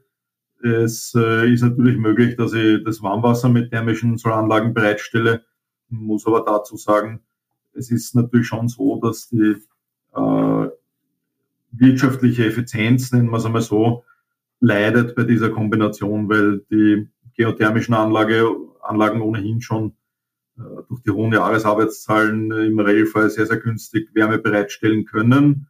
Und äh, das dann mit einer thermischen Solaranlage zu kombinieren, muss jetzt sagen, wenn wir Lifecycle-Cost-Analysen machen, im Regelfall sich nicht rechnet. Ja. Also da müsste schon irgendwo von, von der Anwendung her das Temperaturniveau von, von dieser Sonde so signifikant angehoben werden können, dass sie das irgendwie über die bessere Arbeitszahl rechnet. Aber rein, rein, äh, dass man sagt, man ersetzt damit irgendwo ein, eine teure Energieform, wie man sie vielleicht beim Erdgas hätte oder beim, beim Erdöl, das ist äh, eher halt nicht der Fall. Das heißt, das führt eh zum zweiten Punkt, Kombination mit Photovoltaik. Die Wärmepumpen brauchen eben, wie du so schön erklärt hast, Strom, um diese, diesen Temperaturhub zu gewährleisten zwischen Quelle und Abgabe für die, für die Kompressorleistung. Und es ist natürlich schon so, dass einerseits muss ich da kurz ausführen, diese Gleichzeitigkeit nur bedingt gegeben ist. Also wann kriege ich meinen Strom vom Dach, von der Photovoltaikanlage und wann ist meine Heizlast am höchsten. Das ist leider umgekehrt. Äh, ich habe natürlich im Sommer die höchste Leistung, wenn, wenn die Heizlast äh, gar nicht gegeben ist oder nur Brauchwarmwassererzeugung gegeben ist. Ich kann sagen aus Erfahrungswerten, je nach Haus, je nach äh, Gegebenheiten, aber so 15, 20 Prozent haben wir schon erlebt, dass sich ausgeht, äh, Abdeckungen, äh, Heizwärmebedarf und äh, Warmwasser. Also es macht schon die Kombination grundsätzlich Sinn. Und was man aber ergänzend sagen kann, ist, mit der Photovoltaik kann ich halt nicht nur mein Warmwasser dann großteils erzeugen und einen Teil vom Heizwärmebedarf über die, über die Wärmepumpe, sondern ich kann natürlich auch den Haushaltsstrom oder gegebenenfalls noch Teile von einem Elektroauto oder sonstige Dinge bedienen, die ich mit der thermischen Solaranlage natürlich nicht bedienen kann. Und Überschusseinspeisung ist halt bis auf Sondenregeneration und dort Arbeitszahlverbesserung ist halt auch eher schwierig bei thermischen Solaranlagen im städtischen Bereich. Haben wir bei großen Projekten erlebt, dass die Fernwärme zwar Überschüsse abnimmt dann, aber viel leichter tut man sich mit einer Photovoltaikanlage, weil die ist im Regelfall sowieso Stromnetz gekoppelt. Das heißt, etwaige Überschüsse, die entstehen, gerade bei den jetzigen Strompreisen, kann man gewinnbringend ins Netz einspeisen. Mhm. Vielleicht gleich anschließend dazu, weil jetzt öfter das Wort Warmwasser gefallen ist, habe ich da eine Frage für die Förderung. Darf die Heizung nur eine Vorlauftemperatur von maximal 40 Grad haben? Das haben wir schon öfter gehört. Ich möchte aber auch Warmwasser mit der Wärmepumpe machen. Wie wird das gelöst, damit das Warmwasser auch ausreichend warm wird?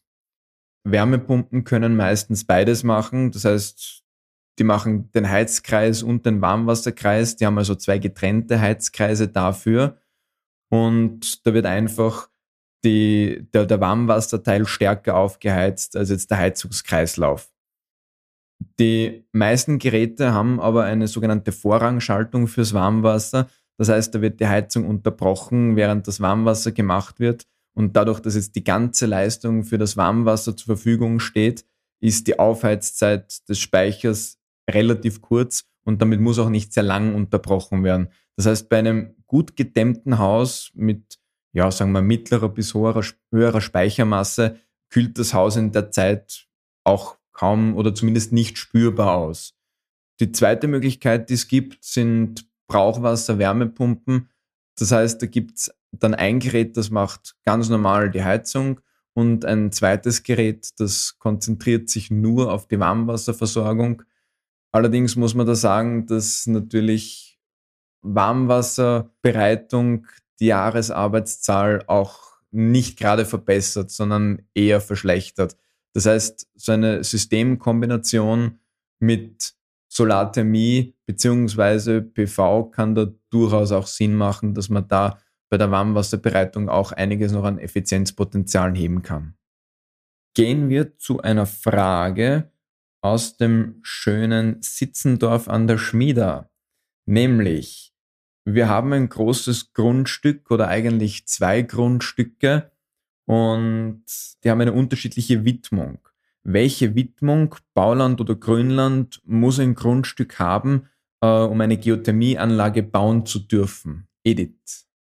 Also grundsätzlich gibt es für Geothermienutzung keine äh, irgendwelche Vorschriften, wie ein, ein ähm, Land gewidmet, also eine Fläche gewidmet ähm, sein muss. Also gibt keine Einschränkungen.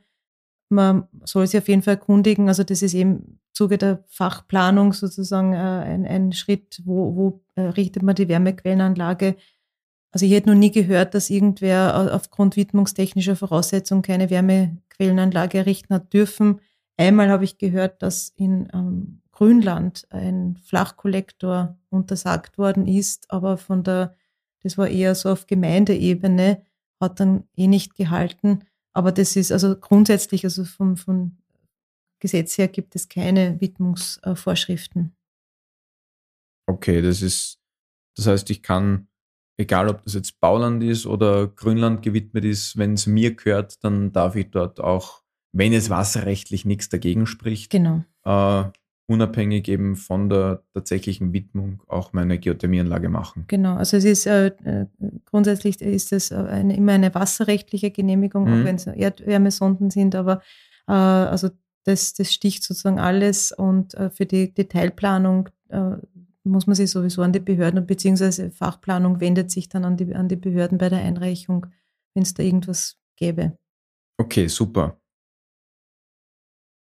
Roli, eine Frage für dich. Und zwar, ich habe eine Luftwärmepumpe und dadurch sehr hohe Stromkosten. Da würde ich gerne auf Erdwärme umsteigen. Kann ich meine noch relativ neue Wärmepumpe gleich weiterverwenden? Also technisch mag das bei der einen oder anderen Wärmepumpe vielleicht mit, mit Spezialumbaumaßnahmen, weil einige Komponenten weiterverwendet werden könnten, rein theoretisch gehen. Praktisch würde ich aber sagen, nein, weil ich glaube nicht, dass man ähm, Techniker finden äh, würde oder auch Komponenten zum Ergänzen, die das relativ einfach äh, notwendig äh, äh, möglich machen würden. Also kurz gefasst, deshalb macht Sinn, solche Varianten im Vorfeld zu untersuchen, damit man gleich die richtige Anlage wählt. Und sollte in dem Fall es wirklich so sein, dass einfach die Geothermie einen so großen Vorteil hätte, dass die niedrigeren Verbrauchskosten über die Zeit amortisieren, dann äh, hätte man das herausgefunden oder herausfinden können im Vorfeld. Mhm. Gleich anschließend dazu die nächste Frage, die werde ich gleich selber nehmen. Wärmepumpen mit Erdsonde sollen effizienter sein als Luftwärmepumpen. Wieso? Ja, das haben wir heute schon einmal gehabt. Das hat mit der sogenannten Quelltemperatur und dem sich daraus ergebenden COP, also der Leistungszahl, zu tun. Grundsätzlich, je höher die Quelltemperatur, desto effizienter ist auch die Wärmepumpe und den Temperaturunterschied zwischen dieser Quelle und dem Heizungswasser muss der Kompressor ausgleichen. Daraus ergibt sich, je größer der Unterschied, desto mehr muss der Kompressor arbeiten. Je mehr der Kompressor arbeiten muss, desto mehr Strom braucht er dafür und je mehr Strom die Wärmepumpe für eine bestimmte Wärmemenge braucht, desto geringer ist auch die Effizienz. Das ist jetzt im Vergleich Tiefensonde und Außenluft zum Beispiel so, die Erdwärme ist ja gleichbleibend das ganze Jahr, 10 bis 15 Grad, das ändert sich nicht oder kaum. Und bei der Außenluft haben wir das auch schon heute gehabt, ändert sich das mitunter sehr stark. Das beginnt eben dort, wo man die Heizgrenze hat, die ist manchmal bei 10 Grad, manchmal bei 12 Grad, aber ungefähr dort beginnt man, dass man das Haus auch heizen muss. Und da ist natürlich die äh, Luftwärmepumpe noch sehr effizient weil da muss sie kaum zuheizen. Also in den Temperaturdifferenzen arbeitet sie noch sehr gut.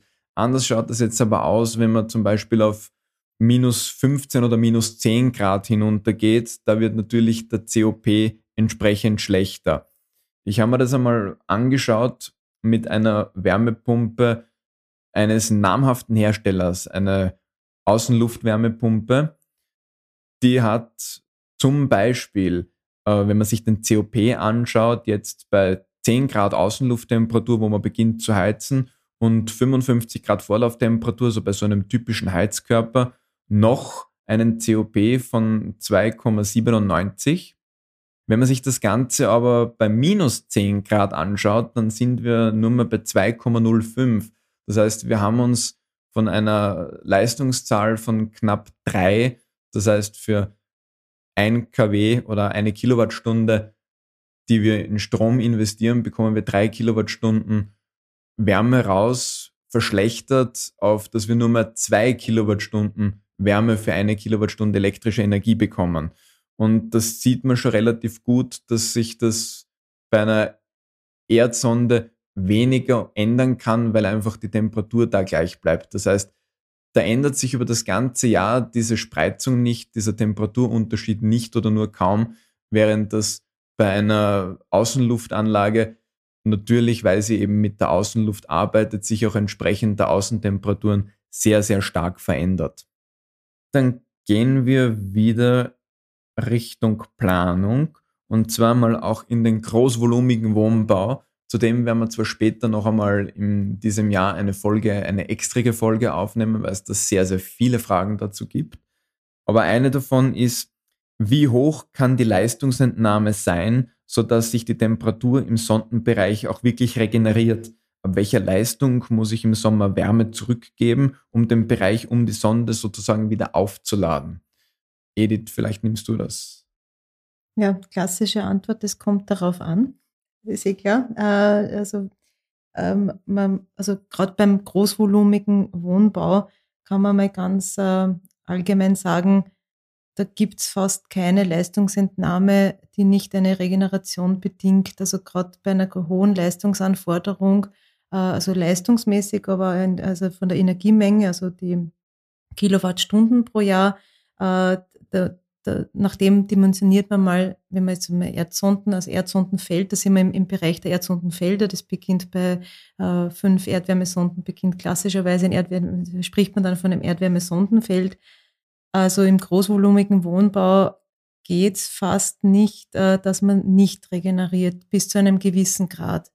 Äh, das hängt jetzt natürlich von der, von der Leistungsanforderung an, also in Kilowatt und eben von der jährlichen Energiemenge, Kilowattstunden äh, pro Jahr ab. Und nach dem dimensioniert man das Ganze. Das heißt, man rechnet einmal die, die notwendige Bohrlänge.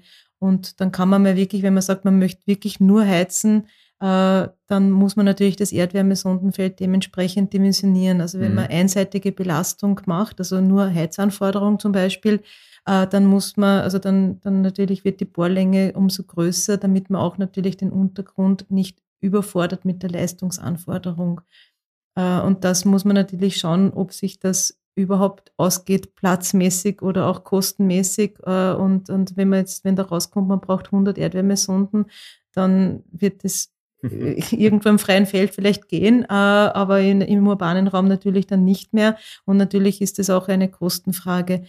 Das heißt, die Regeneration hilft einen, die Bohrlängen zu, zu minimieren und auch, also es wird auch immer mehr also gerade in Wien zum Beispiel wird auch eine, eine thermische Ausgeglichenheit des Erdwärmesondenfelds vorgeschrieben. Okay. Also man darf äh, immer weniger Erdwärmesondenfelder einseitig betreiben. Äh, und wie gesagt, es geht sich auch oft einfach nicht aus. Äh, und dann kann man also unterschiedlich, also zur Regeneration äh, nimmt man sinnvollerweise, das ist ja das, der große Vorteil von Erdwärmesonden oder von der Geothermie, man kann ja auch kühlen damit. Das heißt, Kühlung, also die Einbringung von Abwärme in das Erdsondenfeld ist gleichzeitig auch eine Regenerationsquelle, wird auch immer wichtiger, weil der Kühlenergiebedarf schon langsam äh, den Heizwärmebedarf einholt, beziehungsweise in manchen Bauten sogar schon überholt hat. Also oft ist der Kühlenergiebedarf schon höher als der Heizwärmebedarf. Äh, das heißt, die Kühlung ist eine klassische Re Regenerationsquelle. Äh, wenn man äh, in ganz großen Sondenfelder kann man auch ähm, zum Beispiel Solarthermie einspeisen oder auch jegliche Abwärmequellen, die man hat, wenn man in ja, äh, industrielle Abwärme oder von einem Rechenzentrum oder das so von, da kann man, also es gibt fast nichts, was man nicht zur Regeneration äh, einsetzen könnte. Da sind wir dann eher wieder klassisch bei der Vernetzung von verschiedenen, kann man auch unterschiedliche Gebäude zusammenschließen. Und grundsätzlich ist eine Regeneration auch äh, also jetzt auch vom Untergrund äh, wünschenswert, weil man, man es ist immer schlecht, etwas einseitig zu belasten. Mhm. Aber das gilt auch für den Untergrund. Ähm, und es ist auch für das Material der Erdwärmesonden, es ist für, eine, äh, für die Le Lebensdauer von äh, allen technischen Anlagen immer gut, wenn man das ausgeglichen äh, betreibt und auch für die Langlebigkeit äh, von Erdwärmesonden. Und das ist auch eine klassische Rechenaufgabe, wo man sagt, okay, wie viel Regeneration habe ich, wie, viele, wie viel bräuchte ich für eine thermische Ausgeglichenheit, habe ich äh, Regenerationsmöglichkeiten über die Kühlung, über Solarthermie, über andere Abwärmequellen und dann rechnet sich halt die, die Bohrlänge. Und wie gesagt, Regeneration ist effizient, es ist nachhaltig, aber es reduziert auch zum Beispiel die Bohrmeter, die man braucht und ist also kostengünstiger. Und diese Kühlung, die du das gerade angesprochen hast, das heißt die Regeneration über die Kühlung bedeutet konkret, dass jetzt nicht die Wärmepumpe als Klimaanlage arbeitet, sondern da ist nur die Umweltfunktion im Betrieb und die leitet einfach die Wärme, die im Haus im Sommer entsteht, in den Untergrund wieder ab. Ist das richtig? Ja, das ist richtig und äh, das ist auch äh, ein großer Vorteil, also der, der, Erdwärme oder Geothermie allgemein, dass man halt äh, eine, eine recht einfach eine mit der Wärmepumpe eine Wohnraumtemperierung, also das, also es nennt sich dann Freikühlung oder Free Cooling, mhm. Kennt man das auch. Das heißt, die Abwärme von den Räumen wird äh, eigentlich in der Regel über Flächen, also über Fußbodenheizung, also über Flächenverteilsysteme, äh, wird das in, den, in die Sonden gebracht und nutzt wirklich, man nutzt nur die Umweltfunktion, also die Pumpenfunktion der Wärmepumpe. Da ist kein Wärmepumpenprozess mehr da, da kann man dann eine gewisse Temperierung erreichen. Das ist nicht so wie bei einer Klimaanlage, wo auf 18 Grad äh, runtergekühlt wird, sondern man hat eine gewisse, ähm, ein paar Grad Unterschied. Das reicht aber oft auch aus. Also ich, ich habe das ja auch selber, also ich vergleiche das immer ganz gern, äh, wenn man zum Beispiel in, in wenn man mit dem Rad oder wenn man zu Fuß geht, in einer stark erhitzten durch die Stadt zum Beispiel und man geht dann auf einmal in den Wald. Also die paar Grad Unterschied bringt bringt schon sehr viel mehr Komfort. Mhm. Und das ist auch, äh, auch äh, viel gesünder, als wenn man in eine mit Klimaanlage gekühlten, also unterkühlten Raum reingeht. Äh, das heißt, äh, dieses Free Cooling, diese Freikühlung ist auch vom Komfort ganz, äh, ganz gut und es regeneriert die Sonden.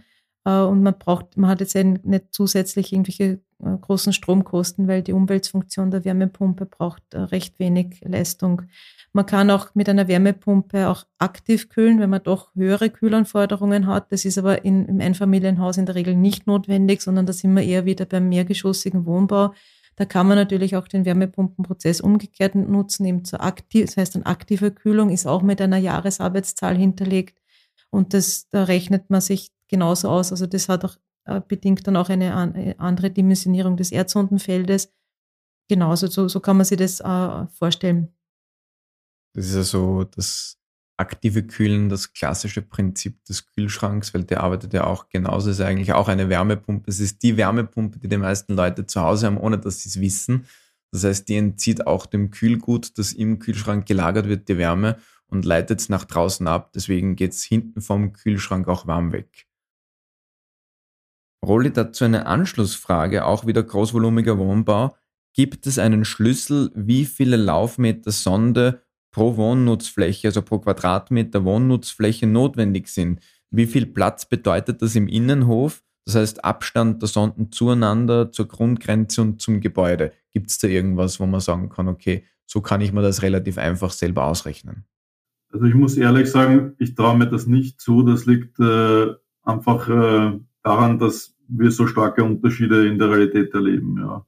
Also es gibt, wie du weißt, auch einfach jetzt Gebäude von der, rein von der Energiekennzahl her, die, und das spielt sich im großvolumigen Geschosswohnbau genauso ab, ja, die, die irgendwo zwischen im Idealfall vielleicht 25 oder 30 haben, Kilowattstunden pro Quadratmeter und ja an, an, an Heizwärmebedarf und dann gibt es welche, die liegen wo, irgendwo im Bereich 180 oder drüber, wo man dann natürlich in erster Linie einmal schaut, ähm, wie kann man diese, diesen Verbrauch reduzieren. Ja. Die 180 sind natürlich schon sehr hoch gegriffen weil gerade im, im, im das AV-Verhältnis natürlich äh, ganz gut ist im großvolumigen Geschosswohnbau. Aber gibt's ja, also 160 bis 180 erleben wir immer wieder. Und da ist die Bandbreite dann so groß, dass eigentlich eine, eine Pauschalaussage meiner Meinung nach unseriös ist. Ja. Man muss sich das wirklich anschauen vorher und, und in erster Linie vielleicht eben, je nachdem, wenn man am oberen Rand liegt, auf Verbesserungspotenziale prüfen. Und, und am unteren Rand kann man sich dann natürlich schon anschauen, was das für ein Äquivalent wäre. Also, aber ich sehe den Sinn nicht dahinter, eine, eine Pauschale jetzt äh, auszugeben, weil die Zuhörerinnen, ähm, wie soll ich sagen, gleichen das dann vielleicht mit ihrem Hof ab und vielleicht stimmt es um den Faktor 3 nicht. Was durchaus realistisch ist. Also es kommt darauf an, wie die Edith vorher so gut gesagt hat, gilt hier auch absolut. Ja. Vielleicht noch auch zum Thema Haustechnik. Und zwar, ich habe von Luftwärmepumpen und Erdwärmepumpen gehört. In letzter Zeit lese ich auch immer öfter auf Hersteller-Websites von Luftwasserwärmepumpen und Wasserwasserwärmepumpen. Wo ist der Unterschied? Ähm, Rolli?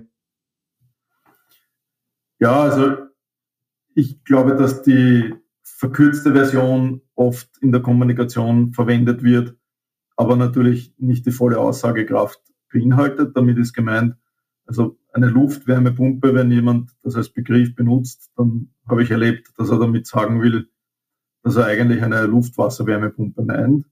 Er kann aber genauso eine Luft-Luftwärmepumpe meinen. Das gibt es auch. Also es gibt äh, vor allen Dingen im Bereich äh, niedrigste Wohnhäuser oder Passivhäuser gibt es die Möglichkeit, ein paar kW über Luft-Luft-Wärmepumpen einzubringen im, im Rahmen der kontrollierten Wohnraumlüftung beispielsweise.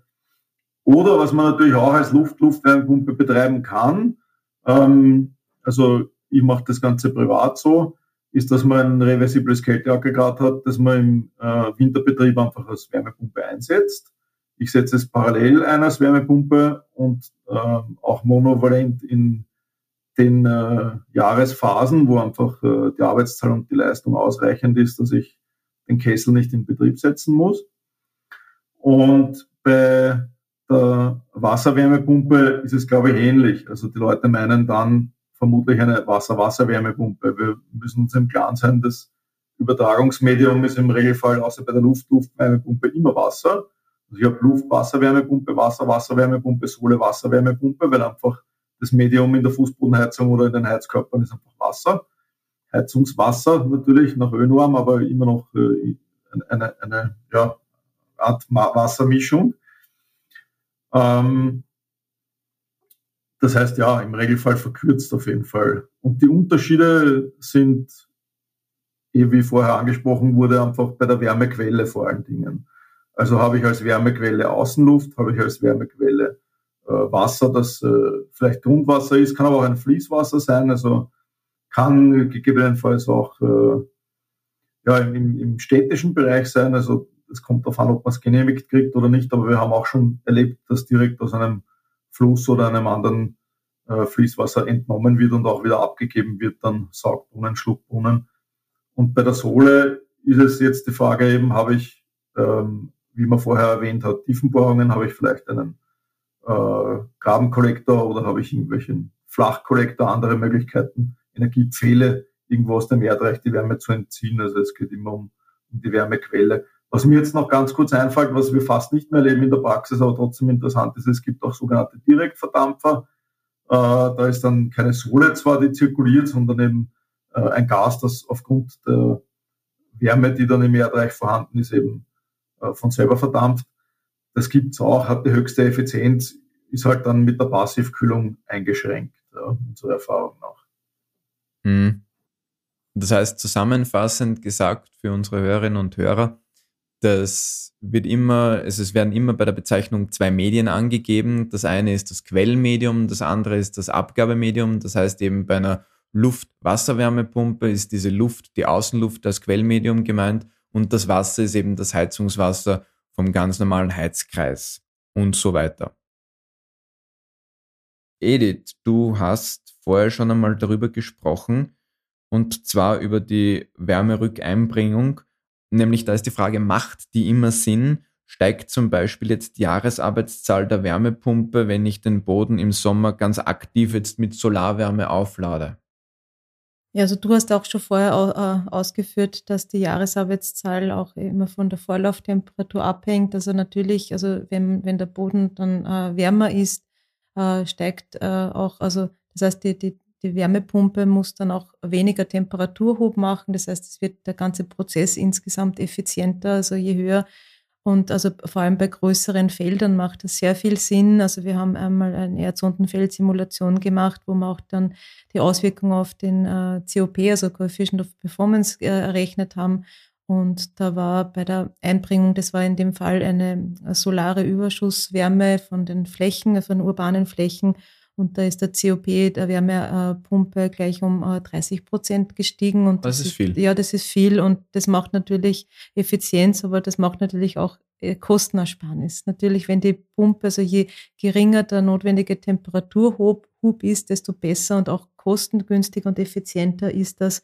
Und äh, für die Regeneration, ja, es macht Sinn, also von der Effizienz her. Und also wenn man sozusagen Erdsonden auch im Kleinen als Speicher sozusagen, wenn man, wenn man, wenn man kühlt und heizt oder heizt und kühlt, äh, betreibt man Erdwärmesonden eigentlich sowas wie als Speicher. Also man verschiebt immer dann äh, die, die Anforderung, die man hat, äh, hat man dann immer zur Verfügung. Und das Erdreich ist auch so speicherfähig. Das heißt, das kann ich auch wirklich, wie man sich das so wie eine Art Batterie vorstellen kann, mit Wärme aufladen. Genau, also das kann man sich genauso vorstellen, wobei der, also der, es ist natürlich kein, kein schneller Speicher, also, äh, sondern es ist ein, ein Trägerspeicher, also mhm. man, man äh, erwärmt ja sozusagen äh, recht viel Masse, also es ist eigentlich, wenn man also wenn man das Erdreich als Speicher nimmt, ist das äh, einiges an Volumen, also in, in, in Kubikmeter, also da nutzt man halt wirklich das gesamte Erdreich, den gesamten Untergrund rund um die Erdwärmesonden als Massenspeicher. Dementsprechend träge ist sozusagen die B-Ladung und, und Entladung. Aber darum sagt man eigentlich zu einem Untergrundspeicher, das sind die, so die saisonalen Speicher, das heißt, da geht es wirklich, also man, man hat äh, die B-Ladung des, des Speichers im, im Sommer, also wenn man Abwärme, äh, Regeneration äh, reinbringt und im Winter entlädt man dann den Speicher. Mhm. Also das geht halt wirklich so in, in Halbjahreszyklen, also mit den Übergangszeiten natürlich, äh, aber darum ist der Untergrund ein sogenannter saisonaler Speicher. Okay, sehr gut wenn wir jetzt oft eben vom, nochmal vom COP und von der Jahresarbeitszahl was gehört haben, Oli, kannst du unseren Hörerinnen und Hörern einmal einen, so einen kurzen Überblick geben von jetzt den verschiedenen Wärmepumpensystemen, das heißt äh, von den Quelltemperaturen, von den Quellmedien, also Außenluft, Boden und Wasser, Grundwasser. Was sind so typische Jahresarbeitszahlen, mit denen die Leute rechnen können? So ganz grob ja, die, die größte Abhängigkeit entsteht, wie du selber vorgebracht hast, ähm, hinsichtlich Warmwasser-Wärmebedarf und daraus in Relation natürlich im Vorfeld gesagt auch Gebäudequalität, also neue Gebäude, die einen hohen Warmwasseranteil haben und einen geringen Heizwärmebedarf, haben tendenziell niedrigere Jahresarbeitszahlen, von dem ähm, ja, aber es heißt nichts Schlechtes. Ne? Also das Gebäude ist trotzdem tiptop deshalb und es ist trotzdem die richtige Anlage, vielleicht das noch kurz erwähnt. Ja. Ähm, aber prinzipiell würde ich sagen, wir erleben bei den Luftwasserwärmepumpen, je nachdem dann eben Fußbodenheizung, Heizkörper, im Regelfall so, so um die drei, vielleicht bei neueren Anlagen vielleicht schon 3,2, 3,3 in diese Richtung äh, kann sich ausgehen. Bei den Erdreichwärmepumpen zwischen 4 und 4,5 keine Seltenheit. Hocheffiziente Anlagen mit niedrigen Verlegeabständen vom Wärmeabgabesystem, habe auch schon welche gesehen, die kratzen irgendwo ganz am, am Rande der 5, ja, wenn der Brauchwasseranteil extrem niedrig ist. Angeblich gibt es auch welche, die schaffen bis zu 6 schon, aber das was ich jetzt einmal dahingestellt, aber so, so viereinhalb, glaube ich, kann man schon, geht sich schon aus. Im Regelfall. Und bei den Wasser-Wasser-Wärmepumpen haben wir sehr wenig Erfahrung, muss ich ehrlich sagen, weil äh, es auch so ist, dass ich da schon sehr kritisch bin äh, hinsichtlich der Empfehlung, weil wir im Weinviertel zum Beispiel des Öfteren erlebt haben, dass die Grundwasserspiegel sehr stark abgesunken sind. Man müsste dann nachbohren. Das ist ein hohes Risiko, wo ganz einfach auch dann, ja, weil wir vorher über die Haftungen gesprochen haben, kurz außertourlich untereinander, ist halt dann schwierig. Ja. Also ich bin da sehr vorsichtig. Ein, ein, ein Gewässer, das unter Klimawandel-Einfluss nicht zwingend standhält, was in der Umgebung den Grundwasserspiegel und den Volumenstrom entsprechend äh, hoch erwarten lässt, würde das Risiko nicht eingehen. Aber grundsätzlich wäre es etwas höher, die Jahresarbeitszahl anzusetzen, vielleicht mit 0,5 bis 1,0, weil einfach natürlich das Wasser gewisse Konstanz hat in der Temperatur. Und ich habe einen Saug- und Schluckbrunnen und führe nicht die, die Sohle wie in der Sonde oder wie, in, wie im Erdreich wieder zu, die dann abgekühlt wurde, die sich erst wieder erwärmen muss, sondern ich habe konstant halt höhere Entnahmetemperaturen. Mhm. Dazu passt auch äh, die Frage, die wir jetzt noch haben, die gebe ich gleich an die Edith. Und zwar, wir haben jetzt gerade von Sonden auch gehört und von Grundwasserbrunnen und dass man eventuell nachbohren muss. Und auch wenn wir vorher gesagt haben, wenn man das zu einseitig belastet, dann verringert das auch die Sondenlebenszeit. Wie lang lebt jetzt eigentlich so eine Sonde durchschnittlich? Weil es gibt ja Gebäude, die haben Sondenfelder unter ihrem Fundament, fragt der Fragesteller. Hm. Äh, also Erdwärmesonden sind in der Regel sehr langlebige Systeme, vor allem wenn sie vernünftig und gut, äh, also erstens errichtet und aber auch betrieben äh, sind. Die ersten Erdwärmesonden in Österreich datieren so auf die 1970er Jahre zurück und wir kennen einige, die tatsächlich schon seitdem, also schon fast 50 Jahre oder über 50 Jahre funktionieren. Das heißt, Erdwärmesonden, die sind ja auch äh, jetzt einmal technisch einfache Systeme. Man hat also Kunststoffabsorberrohre, also Schläuche drin und ein, äh, ein Zementsuspension als Verpressmittel und drin ist ein Wasser-Frostschutzmittel gemischt. Also es ist ja an sich jetzt nichts, äh, was, äh, was irgendwie sehr instabil ist, sondern sehr langlebig, ganz im Gegenteil. Also wie gesagt, also äh, von 40 Jahren plus kann man eigentlich bei einer Erdwärmesonde, die gut betrieben ist und gut errichtet ist, ausgehen, wenn man Erdwärmesonden äh, unter Gebäuden errichtet, wie es auch vor allem im urbanen Raum aus Platzgründen ge gemacht wird. Und ist auch natürlich sinnvoll, wenn man ein neues Gebäude errichtet, dass man dann gleich mal die Erdwärmesonden baut und dann das Fundament, also und durchs Fundament auch gleich die Verteilerschläuche sozusagen äh, durchbringt äh, und mit rein betoniert, vielleicht auch mit einer Betonkernaktivierung, dann muss man äh, besonders auf, auf, äh, auf einen guten Betrieb achten, dass zum Beispiel die Sohletemperaturen nicht in den äh, weiten Minusbereich gehen, dass nicht irgendwas einfriert. Das wird aber in der Regel durch die Simulation des Betriebs sowieso sichergestellt, die man für die Genehmigung braucht. Also da gibt es Temperaturgrenzen, die einzuhalten sind. Das heißt, da kann es nicht zu äh, also sollte es nicht zu Einfrierungen am Sondenkopf zum Beispiel kommen, damit es auch keine irgendwelche statischen Probleme gibt. Aber wie gesagt, das ist bei einer guten Planung und guten Ausführung eigentlich äh, kann man, kann man davon ausgehen, dass Erdwärmesonden ja 40, 50 oder mehr Jahre äh, halten. Super. Eine Frage, die mir da jetzt gleich dazu noch eingefallen ist, die ist zwar nicht klassisch auf der Liste, aber die ist auch die letzten Tage an mich herangetragen worden. Äh, ich werfe das jetzt einfach einmal in die Runde an einen von euch beiden zur Auswahl, sich bitte zu nehmen. Und zwar du hast die Betonkernaktivierung gerade angesprochen. Wo ist jetzt der Unterschied zwischen einer Betonkernaktivierung und einer klassischen Fußbodenheizung?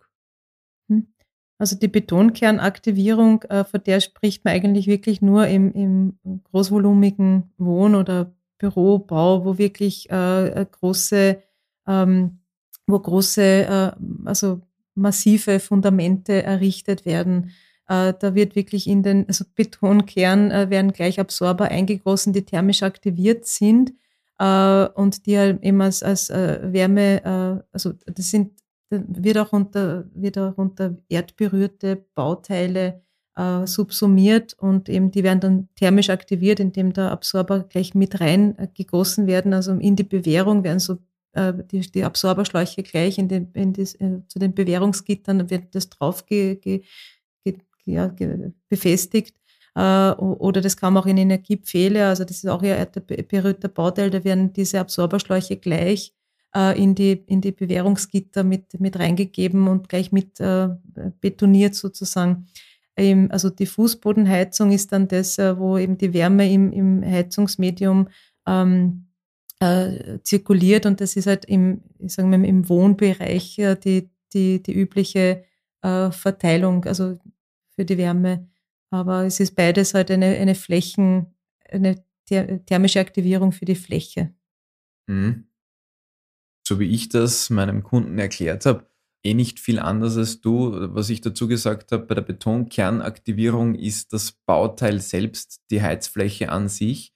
Das heißt, wie du richtig gesagt hast, da wird das in den Beton zum Beispiel direkt schon eingegossen.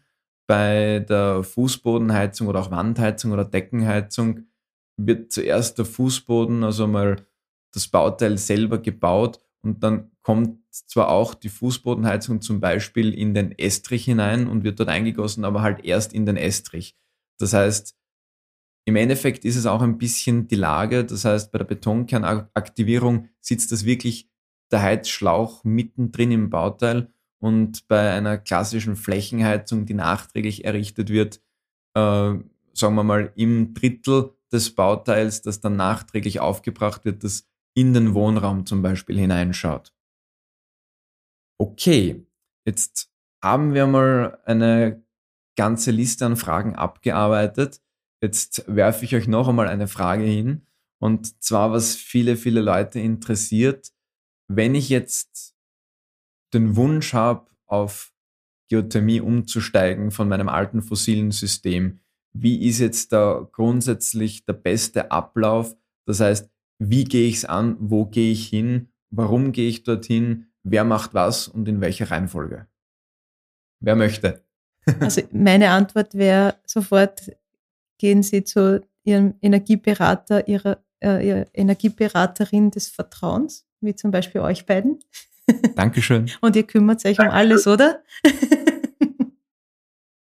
Was sagt ja, der Rolli also dazu? Eine, ähm, Bestandsaufnahme und ein, eine Art äh, Ist-Soll-Zustand ähm, kann je nach Gebäude Sinn machen oder es kann eine Einzelbetrachtung Sinn machen, dass man wirklich nur aufs Wärmesystem fokussiert. Das ist so der erste Schritt eigentlich, ähm, bei dem wir immer differenzieren. Dazu ist eigentlich zumindest eine, eine Begehung notwendig und eine, eine Analyse eben vom Realverbrauch. Und dann kann man in die Richtung gehen, dass man wirklich sagt, Wärmeerzeuger äh, im Detail betrachten. Mhm. Vielleicht kann ich dann nur mal ganz kurz die, die Schritte, weil du nach den Schritten gefragt hast, also wie der Roli gesagt hat, eine Begehung, vielleicht momentan ist auch eine Online-Begehung, also dass man sich wirklich mal anschaut, wo ist das Haus. Das, das machen wir jetzt auch gerade viel, oder? Äh, dass man uns ja, zeigen Sie mir mehr Haus, also wenn Sie wer meldet, ich möchte raus aus Gas und Öl, dann sage ich, na, setzen wir uns mal online zusammen, schauen wir mal auf Google Maps, wo ist Ihr Haus, äh, wie schaut das dort aus, äh, welche, welche Grundstücksfläche haben Sie, was ist grundsätzlich von der Technologie, also von der Erdwärmetechnologie möglich, sinnvoll. Ähm, bei manchen Standorten weiß ich es, bei manchen sage ich, muss man schauen, ob man zum Beispiel Grundwasser hat oder nicht, oder ist Platz für einen, einen Flach- oder einen Flächenkollektor oder ist es eher Erdwärmesonden. Und dann gibt's halt äh, ganz grundsätzliche Daten, so die Energiedaten des Hauses äh, was braucht das Haus. Momentan äh, hat man eine Sanierung vor oder nicht. Äh, äh, dann, also welche Wohnnutzflächen hat man, also diese ganz grundsätzlichen Daten, die man braucht zur Berechnung. Das ist einmal ganz wichtig. Das macht man entweder selber oder eben Energieberatung. Auch manche Installateure machen das. Also äh, eine, eine grundsätzliche Datenzusammentragung und Begehung und Zusammensetzen ist einmal ganz wesentlich. Und dann ist auch natürlich die Frage, was hat man für ein Budget? Äh, das schränkt auch manchmal die Wahl dann ein, was man für Möglichkeiten hat. Und dann geht's dann los mit äh, Einreichung bei den zuständigen Behörden, also Wasserrechts, die lokale Wasserrechtsbehörde ist in der Regel zuständig.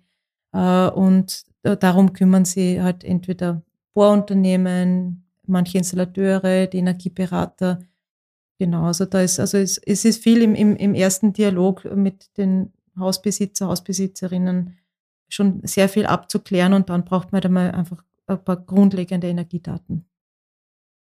Du hast jetzt gerade den Flachkollektor noch einmal eingebracht, denn da möchte ich gleich noch eine Frage dazu stellen, die ich jetzt vorher nicht gestellt habe, die aber da auch in diesen Bereich dazugehört. Nämlich die Frage ist oft, ich habe jetzt zwar ein Grundstück, aber ich weiß nicht, ob ich genug Platz habe für einen Flachkollektor. Äh, das sind ja so, wie wir schon beim, in der letzten Folge gesagt haben, eine Art Fußbodenheizschlangen im Garten verlegt. Wie viel Gartenfläche muss ich denn dafür ungefähr opfern? Kann man da einen Richtwert sagen. Ja, du hast mal eingangs schon eine ganz äh, äh, eine tolle äh, Faustformel genannt. Also ich glaube, das kannst du am, besten, am besten selber gleich beantworten. Also ich bin immer die, die die, die notwendigen Bohrlängen ausrechnen. Vielleicht kannst du diese Faustformel den Hörer, Hörerinnen mitgeben. Ja, also ganz falsch ist es nicht, wenn man so überschlagsmäßig sagt, die Wohnfläche mal 1,5, das heißt die eineinhalbfache Wohnfläche sollte man als Gartenfläche zur Verfügung haben, damit man auch wirklich sinnvoll mit Flachkollektoren arbeiten kann. Äh, was hast du da vielleicht für Erfahrungswerte, Rolli? Andere oder die gleichen? Ähm, wir versuchen eigentlich im Regelfall, muss ich ganz offen sagen, den Flachkollektor zu vermeiden. Das hat äh, den Hintergrund, weil er einfach eben spezifisch, also wie viel Entzugsleistung kriege ich pro ähm, zu verbauender Fläche oder zum zu nutzender Fläche, nicht sonderlich effizient ist, wenn man eben beispielsweise vergleicht mit dem Ringgrabenkollektor. Also wir erleben schon in der Realität, der Ringgrabenkollektor wird äh, bevorzugt. Ein typischer Wert dafür wäre vielleicht interessant zu nennen, ähm, und zwar so ganz grob ja, pro äh, 10 Meter zwischen 700 Watt und 1 kW kann man da rauskriegen. Äh, damit ist jetzt äh, gemeint Laufmeter, also das Ganze ist dann irgendwo halt natürlich in einer Tiefe von eineinhalb, zwei Metern und hat dann auch auf, auf einer Breite ungefähr von, von demselben Maß, Ausmaß circa. Also da könnte man dann auf die, auf die Quadratmeter hochrechnen, je nachdem, wie hoch die Heizlast von dem Haus ist. Ja. Also ich, ich bleib da, ähm, ich wage mich da ein bisschen weniger, sage ich ganz offen, ich bleib da bei dem äh, kommt drauf an Wert. Warum? Weil einfach wirklich die, die Heizlasten sind ja, sind einfach spezifisch um, um, um Faktor bis zu drei oder teilweise vier von den Gebäuden unterschiedlich und äh, kommt da auf die, auf die ursprüngliche, den Stufenplan wieder zurück. In erster Linie schauen, was habe ich für, ein, für einen Bestand. Ist das überhaupt sinnvoll, jetzt äh, in der Größenordnung schon die, den Wärmeversorger zu dimensionieren? Oder sollte ich vielleicht doch nochmal in die Richtung gehen, ähm, das Gebäude zu verbessern? Weil es kann auch der umgekehrte äh, Prozess manchmal dann äh, zu tragen kommen, dass man nämlich sieht, mit der äh, Gebäudeeffizienz, die ich gerade habe, reicht meine Fläche im Garten nicht aus. Und das heißt aber dann nicht, dass ich verzichten muss drauf, sondern es das heißt, es kann sich ausgehen, wenn ich die Gebäudequalität verbessere. Mhm. Hm, vielleicht noch ganz kurz ergänzend, also diese, es gibt neben dem Flachkollektor und Erdwärmesonde und Grundwasser ja auch äh, noch andere Systeme wie Spiralkollektoren, also auch der Ringgrabenkollektor ist so eine Art Spiralkollektoren. Viele Begriffe. Ja, genau. Äh, aber also alles, was eben so spiralig verlegt wird, ähm, kann man unterschiedlich einbringen. Da kann man sich auch nach den lokalen Gegebenheiten dann ein bisschen äh, äh richten. Äh, hat man zum Beispiel äh, wenig Platz und kann oder will nicht bohren, dann kann man auch äh, Spiralkollektoren vertikal einbringen. Das heißt, das sind, da hat man mehrere, die sind äh, mit einem gewissen Durchmesser wie 30, 40 Zentimeter gewickelt und die bringt man dann bis fünf Meter Tiefe mit einer, in einer so einer Schachtbohrung unter. Äh, und es gibt auch äh, Ringgrabenkollektoren, die sozusagen senkrecht stehen, die kann man dann in so Schlitzkünetten äh, verlegen also man hat da ziemlich viele Möglichkeiten mittlerweile schon äh, Erdwärme zu gewinnen, abseits der klassischen Erdwärmesonde oder der Grundwassernutzung. Und das kann man sich auch optimieren und dadurch hat man auch Möglichkeiten, also auch finanzielle Möglichkeiten ein bisschen einzusparen. Gut, das Optimieren und gut planen ist, glaube ich, gleich schon das richtige Stichwort für Schlusswort. Das heißt zusammenfassend, wie kann man am besten das anlegen, wenn man eine Geothermieanlage errichten will? Am besten, wie gesagt, einmal einen Energieberater kontaktieren. Und das sage ich nicht deswegen, äh, weil ich selber Energieberater bin, sondern sich deswegen, weil ich davon überzeugt bin, dass das auch wirklich Sinn macht. Nämlich aus dem Grund, dass einmal die Planung und die Konzeptionierung von so einer Anlage wirklich das Wichtigste ist. Und was man nicht vergessen darf, ist auch, dass die Energieberater meistens sehr gute Netzwerke haben. Das heißt, bevor man sich da selber auf die Suche begibt und möglicherweise an den falschen zum Beispiel Installateur kommt, äh, ist es gut, wenn man den Energieberater fragt und auch seine Connections anzapft, weil der kennt meistens für die entsprechenden Rahmenbedingungen, die er dann dort am Objekt findet, auch die entsprechenden Fachkräfte, die dann am besten dort auch die Arbeit machen. Okay, dann möchte ich mich bei euch beiden, liebe Edith, lieber Rolli, vielmals bedanken. Ich glaube, wir haben uns gerade zu diesem Thema auch in diesem Setting jetzt nicht das letzte Mal gesehen. Also ich kann mir durchaus vorstellen, dass wir nach den beiden Herbstrunden vielleicht noch einmal eine so eine FAQ-Folge machen oder dass vielleicht gerade in diesem großvolumigen Wohnbaugeschichtel dann der Rolli auch zu uns noch einmal stoßen wird. Wie geht es jetzt weiter? Die Geothermie pausiert jetzt einmal zumindest über den Sommer und im Herbst sind wir dann, wie gesagt, wieder zurück und holen die Energienetz-Folge nach und werden, wie gesagt, noch eine Folge für den großvolumigen Wohnbau, das heißt Gründerzeithäuser, urbaner Raum nachschießen und werden uns dann noch einmal zu einem weiteren FAQ wahrscheinlich treffen. Lieber Edith, vielen Dank. Lieber Rolli, vielen Dank. Und Lieber Andi, vielen Dank für die Einladung. Gern, bis zum nächsten Mal. Danke auch. Ist, glaube ich, eine gute Möglichkeit, dass man wirklich viele, viele Leute in, in kurzer Zeit erreicht und diese jetzt Beschleunigung nutzt, damit wir wirklich rasch zu effizienten Lösungen kommen, zu nachhaltigen und unseren Klimawandel einbremsen. Absolut. Liebe Leute, vielen Dank.